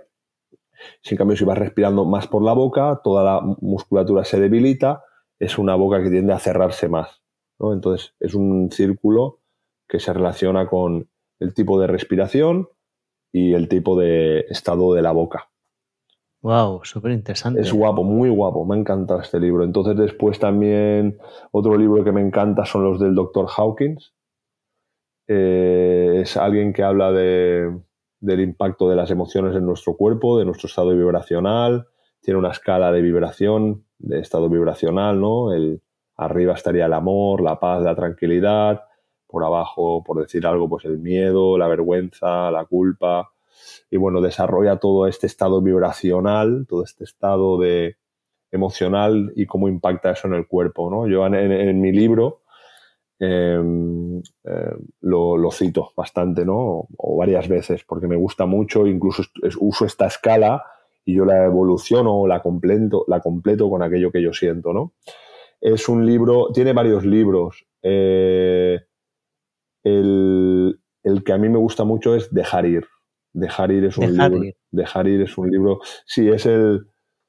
Es como. Resumido, es tomar conciencia de en qué estado vibracional estás y aceptar ese estado vibracional. Y el hecho de aceptarlo, permitir, eh, permitir tomar conciencia y saber de dónde procede aceptarlo, verbalizarlo para poderlo soltar, para que se pueda agotar. El hecho de verbalizarlo y tomar conciencia te permite agotarlo. Es chulo. Y después Los secretos de una mente multimillonaria de Harp, Ever, que, bueno, pues el patrón financiero. Otro tema. También muy importante, sí, sí. Patrón financiero, ¿no? Entonces es un libro también muy interesante que recomiendo. Vale, fantástico. Dime una compra de menos de 100 euros que haya tenido un impacto desproporcionado en tu vida. Hostia, te iba a decir estos libros, ¿eh? Cuando mm, he pensado... porque estos libros realmente, hostia, eh, tienen un impacto espectacular. A mí, cuando un libro me llega así, me, me transforma, ¿eh? O sea, soy muy sensible a que si algo me llega, hostia, siento que lo empiezo a aplicar de una forma, de una forma rápida en mi vida. Todo esto, es que claro, un libro así de 10 euros, ¿no? Dices, joder, es que no sé qué me puede haber cambiado más la vida que una lectura así por ese valor, ¿no? Te diría, eso te diría, claro, yo qué sé, unas zapatillas de deporte. Mm, claro, también te diría, o sí, ya está, unas zapatillas de deporte, algo así, que, que, que, que tienen un Me quedo con los libros, me gusta más, me quedo con los libros. Y por último, una pregunta que me gusta hacer y es si crees que hay alguna cosa que tendría que haberte preguntado que no he hecho. No, no, porque nos hemos hablado de una forma muy, muy, me he sentido muy a gusto, muy cómodo, con preguntas que me ha, gustado mucho poder profundizar, ¿no? Porque muchas veces tiendo a detenerme ahí, ¿no? Para no decir, oye, oye, estoy entrando en un terreno de friki y ya, espérate, esto ya no está, ¿sabes? A mí que me den bola en ese terreno, me, me, me, me vengo arriba y me gusta, entonces me he sentido muy feliz. Eh, de hecho, en muchas preguntas hemos ido derivando, ¿no? Cuando lo de la resistencia a la insulina he ido a parar a donde no sé dónde para después retomarlo. O sea que eso es una señal que me he sentido muy cómodo no sé, no, no, me quedo, no me quedo con nada por explicar que yo sienta. Creo que hemos tocado todos los temas más importantes y, estoy, me he quedado bien. Sí, yo me lo he pasado genial y también he aprendido muchísimo, la verdad. O sea que te lo agradezco, Carlos. ¿Dónde te puede seguir la gente que quiera saber más de ti? Aparte de Regenera Prime, que pondré el enlace allí. sí. Pues eh, me pueden encontrar en Carlos Pérez Regenera, que es mi cuenta de Instagram, donde estamos ahí pues publicando a diario, ¿no? Para, para seguir empoderando y contenidos y repetimos por aquí, por allí. Y después en Regenera Health, en la página web de Regenera, donde también pueden encontrar todo lo que hacemos en el terreno de los servicios de clínica, en formación, en University, con todos nuestros másters, como dices, en el Prime. Y bueno, y también todos los eventos que vamos a hacer. Por ejemplo, ya anticipo que ahora en, en diciembre eh, volvemos a hacer un nuevo summit que irá sobre mental, mental health entonces ahí también, eh, para, la gente que no nos conoce, pues cuando nosotros al año solemos hacer un par de summits, incluso tres, que los hacemos y los, los, marcamos en cuatro días en el calendario y que todo el mundo, todo el mundo puede inscribirse y los puede ver de forma completamente gratuita. ¿no? Yo estaré en una ponencia donde hablaré de estilo de vida y mental health y además también, pues después hacemos al año siempre un congreso presencial en Barcelona, bueno, pues lo digo para que la gente pueda, bueno, pues si le apetece, eh, puede tener todo ese contenido de valor, que es una de nuestras misiones como empresa, que el contenido de valor de lo que hemos hablado hoy, de esta concienciación, empoderamiento, ¿no? ver personas empoderadas y, y, hostia, eso, yo y ahora venimos del verano, ¿no? Y bueno, pues cuando vas a la playa y ves a la gente, no me hace falta verla sin ropa, porque con ropa yo también ya tengo el ojo para saber cómo está el asunto, ¿no? Pero cuando ves personas, hostia, que se están cuidando, que están saludables, que, no sé, que intuyes que tienen una conciencia sobre la salud, pues te hace feliz porque, porque, aunque con esto no quiero tampoco ahora decir, ¿no? Publiqué un, un, un reel el otro día y decía, para aquellas personas que, no, que, que su silueta no es a lo mejor la óptima, si podemos hablar de, de un tópico aquí en el mundo en donde estamos, decía, oye, también esa persona que tiene más, tiene más tendencia a la obesidad, que también es verdad que, que, oye, hay muchos factores, ¿no? Desde el tipo de parto, desde edades tempranas, la forma de alimentarte, tu estado de la microbiota, y, esa persona justamente no la ha tenido fácil nunca, y a lo mejor es la que más se ha aplicado en el terreno de la salud, y sin, sin embargo, por la silueta suya no te puedes guiar, ¿no? O sea que también quiero corregir lo que he dicho anteriormente, lo quería decir en cuanto a que me alegro cuando veo personas en torno o alrededor nuestro que son saludables, que, tienen salud, que cuidan a sus hijos, que tienen conciencia, que, ¿no? Pero cerrando con el tema de una persona que no consigue su silueta, que tampoco pasa nada. Yo ahí lo que decía en mis reels, oye, tú puedes no tener tu silueta, pero es lo menos importante si tú tienes un buen sistema digestivo, si comes bien, si tú aplicas tu ejercicio físico, si haces las cosas, si en el terreno emocional estás haciendo tu trabajo, que le den por el saco a la silueta, ¿sabes? Eh, ya llegará o no, llegará o que sea lo que tenga que ser, pero tú no te guíes por la silueta como el, el marcador de si lo estás haciendo bien o no. No, joder, la transformación de la persona va por dentro, va con el alma, va con el corazón, va con a nivel biológico con el sistema digestivo, va con el amor, va con otras cosas, ¿sabes? Entonces, bueno, corrigiendo un poco esa parte y solo pues quería decir eso, pues que bueno, que sí, que al final es verdad, se me van los ojos, voy a la playa y veo a niños obesos, ¿no? Los papás así también, y digo, joder, ¿no? Hostia, me son, me, como por lo que hemos conocido hoy, para mí, claro, es como un cuchillo que se te clava, ¿sabes? Decir, joder, ver los niños así y se te da, pena, da pena, me, me pone triste. Entonces la misión de Regenera es que cuanto más gente, pues como con tu canal, con nuestros, canal, con nuestros canales en Regenera, que podamos conseguir que la gente tenga la información para poder decidir y poder hacer las cosas mejor. es importante. Bueno, me has dejado un mensaje final brutal, ¿eh? También a lo mejor también te lo saco como short este. Vale. pues bueno, Carlos, muchísimas gracias, ha sido un placer. Muchas gracias y un enorme placer. Y nada, disfrutaremos mucho.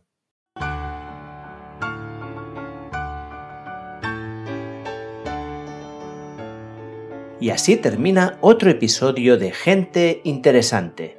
Si te ha gustado, te animo a que lo compartas con la gente que amas. También te agradeceré que lo valores y dejes un comentario en la plataforma donde lo escuchas. Este es el mejor regalo que me puedes hacer para ayudarme a crecer. Por cierto, aparte de este podcast, publico una newsletter semanal donde te cuento cómo puedes vivir más y mejor. Es gratis, es fácil de apuntarte y también de darte de baja. Me encontrarás en oriolroda.com. Ya hay más de 70.000 personas que están suscritas. Y finalmente me puedes seguir en redes sociales buscando simplemente Oriol Roda. Y con esto termino. Nos vemos la semana que viene. Mientras tanto, cuídate a ti y si puedes a alguien más.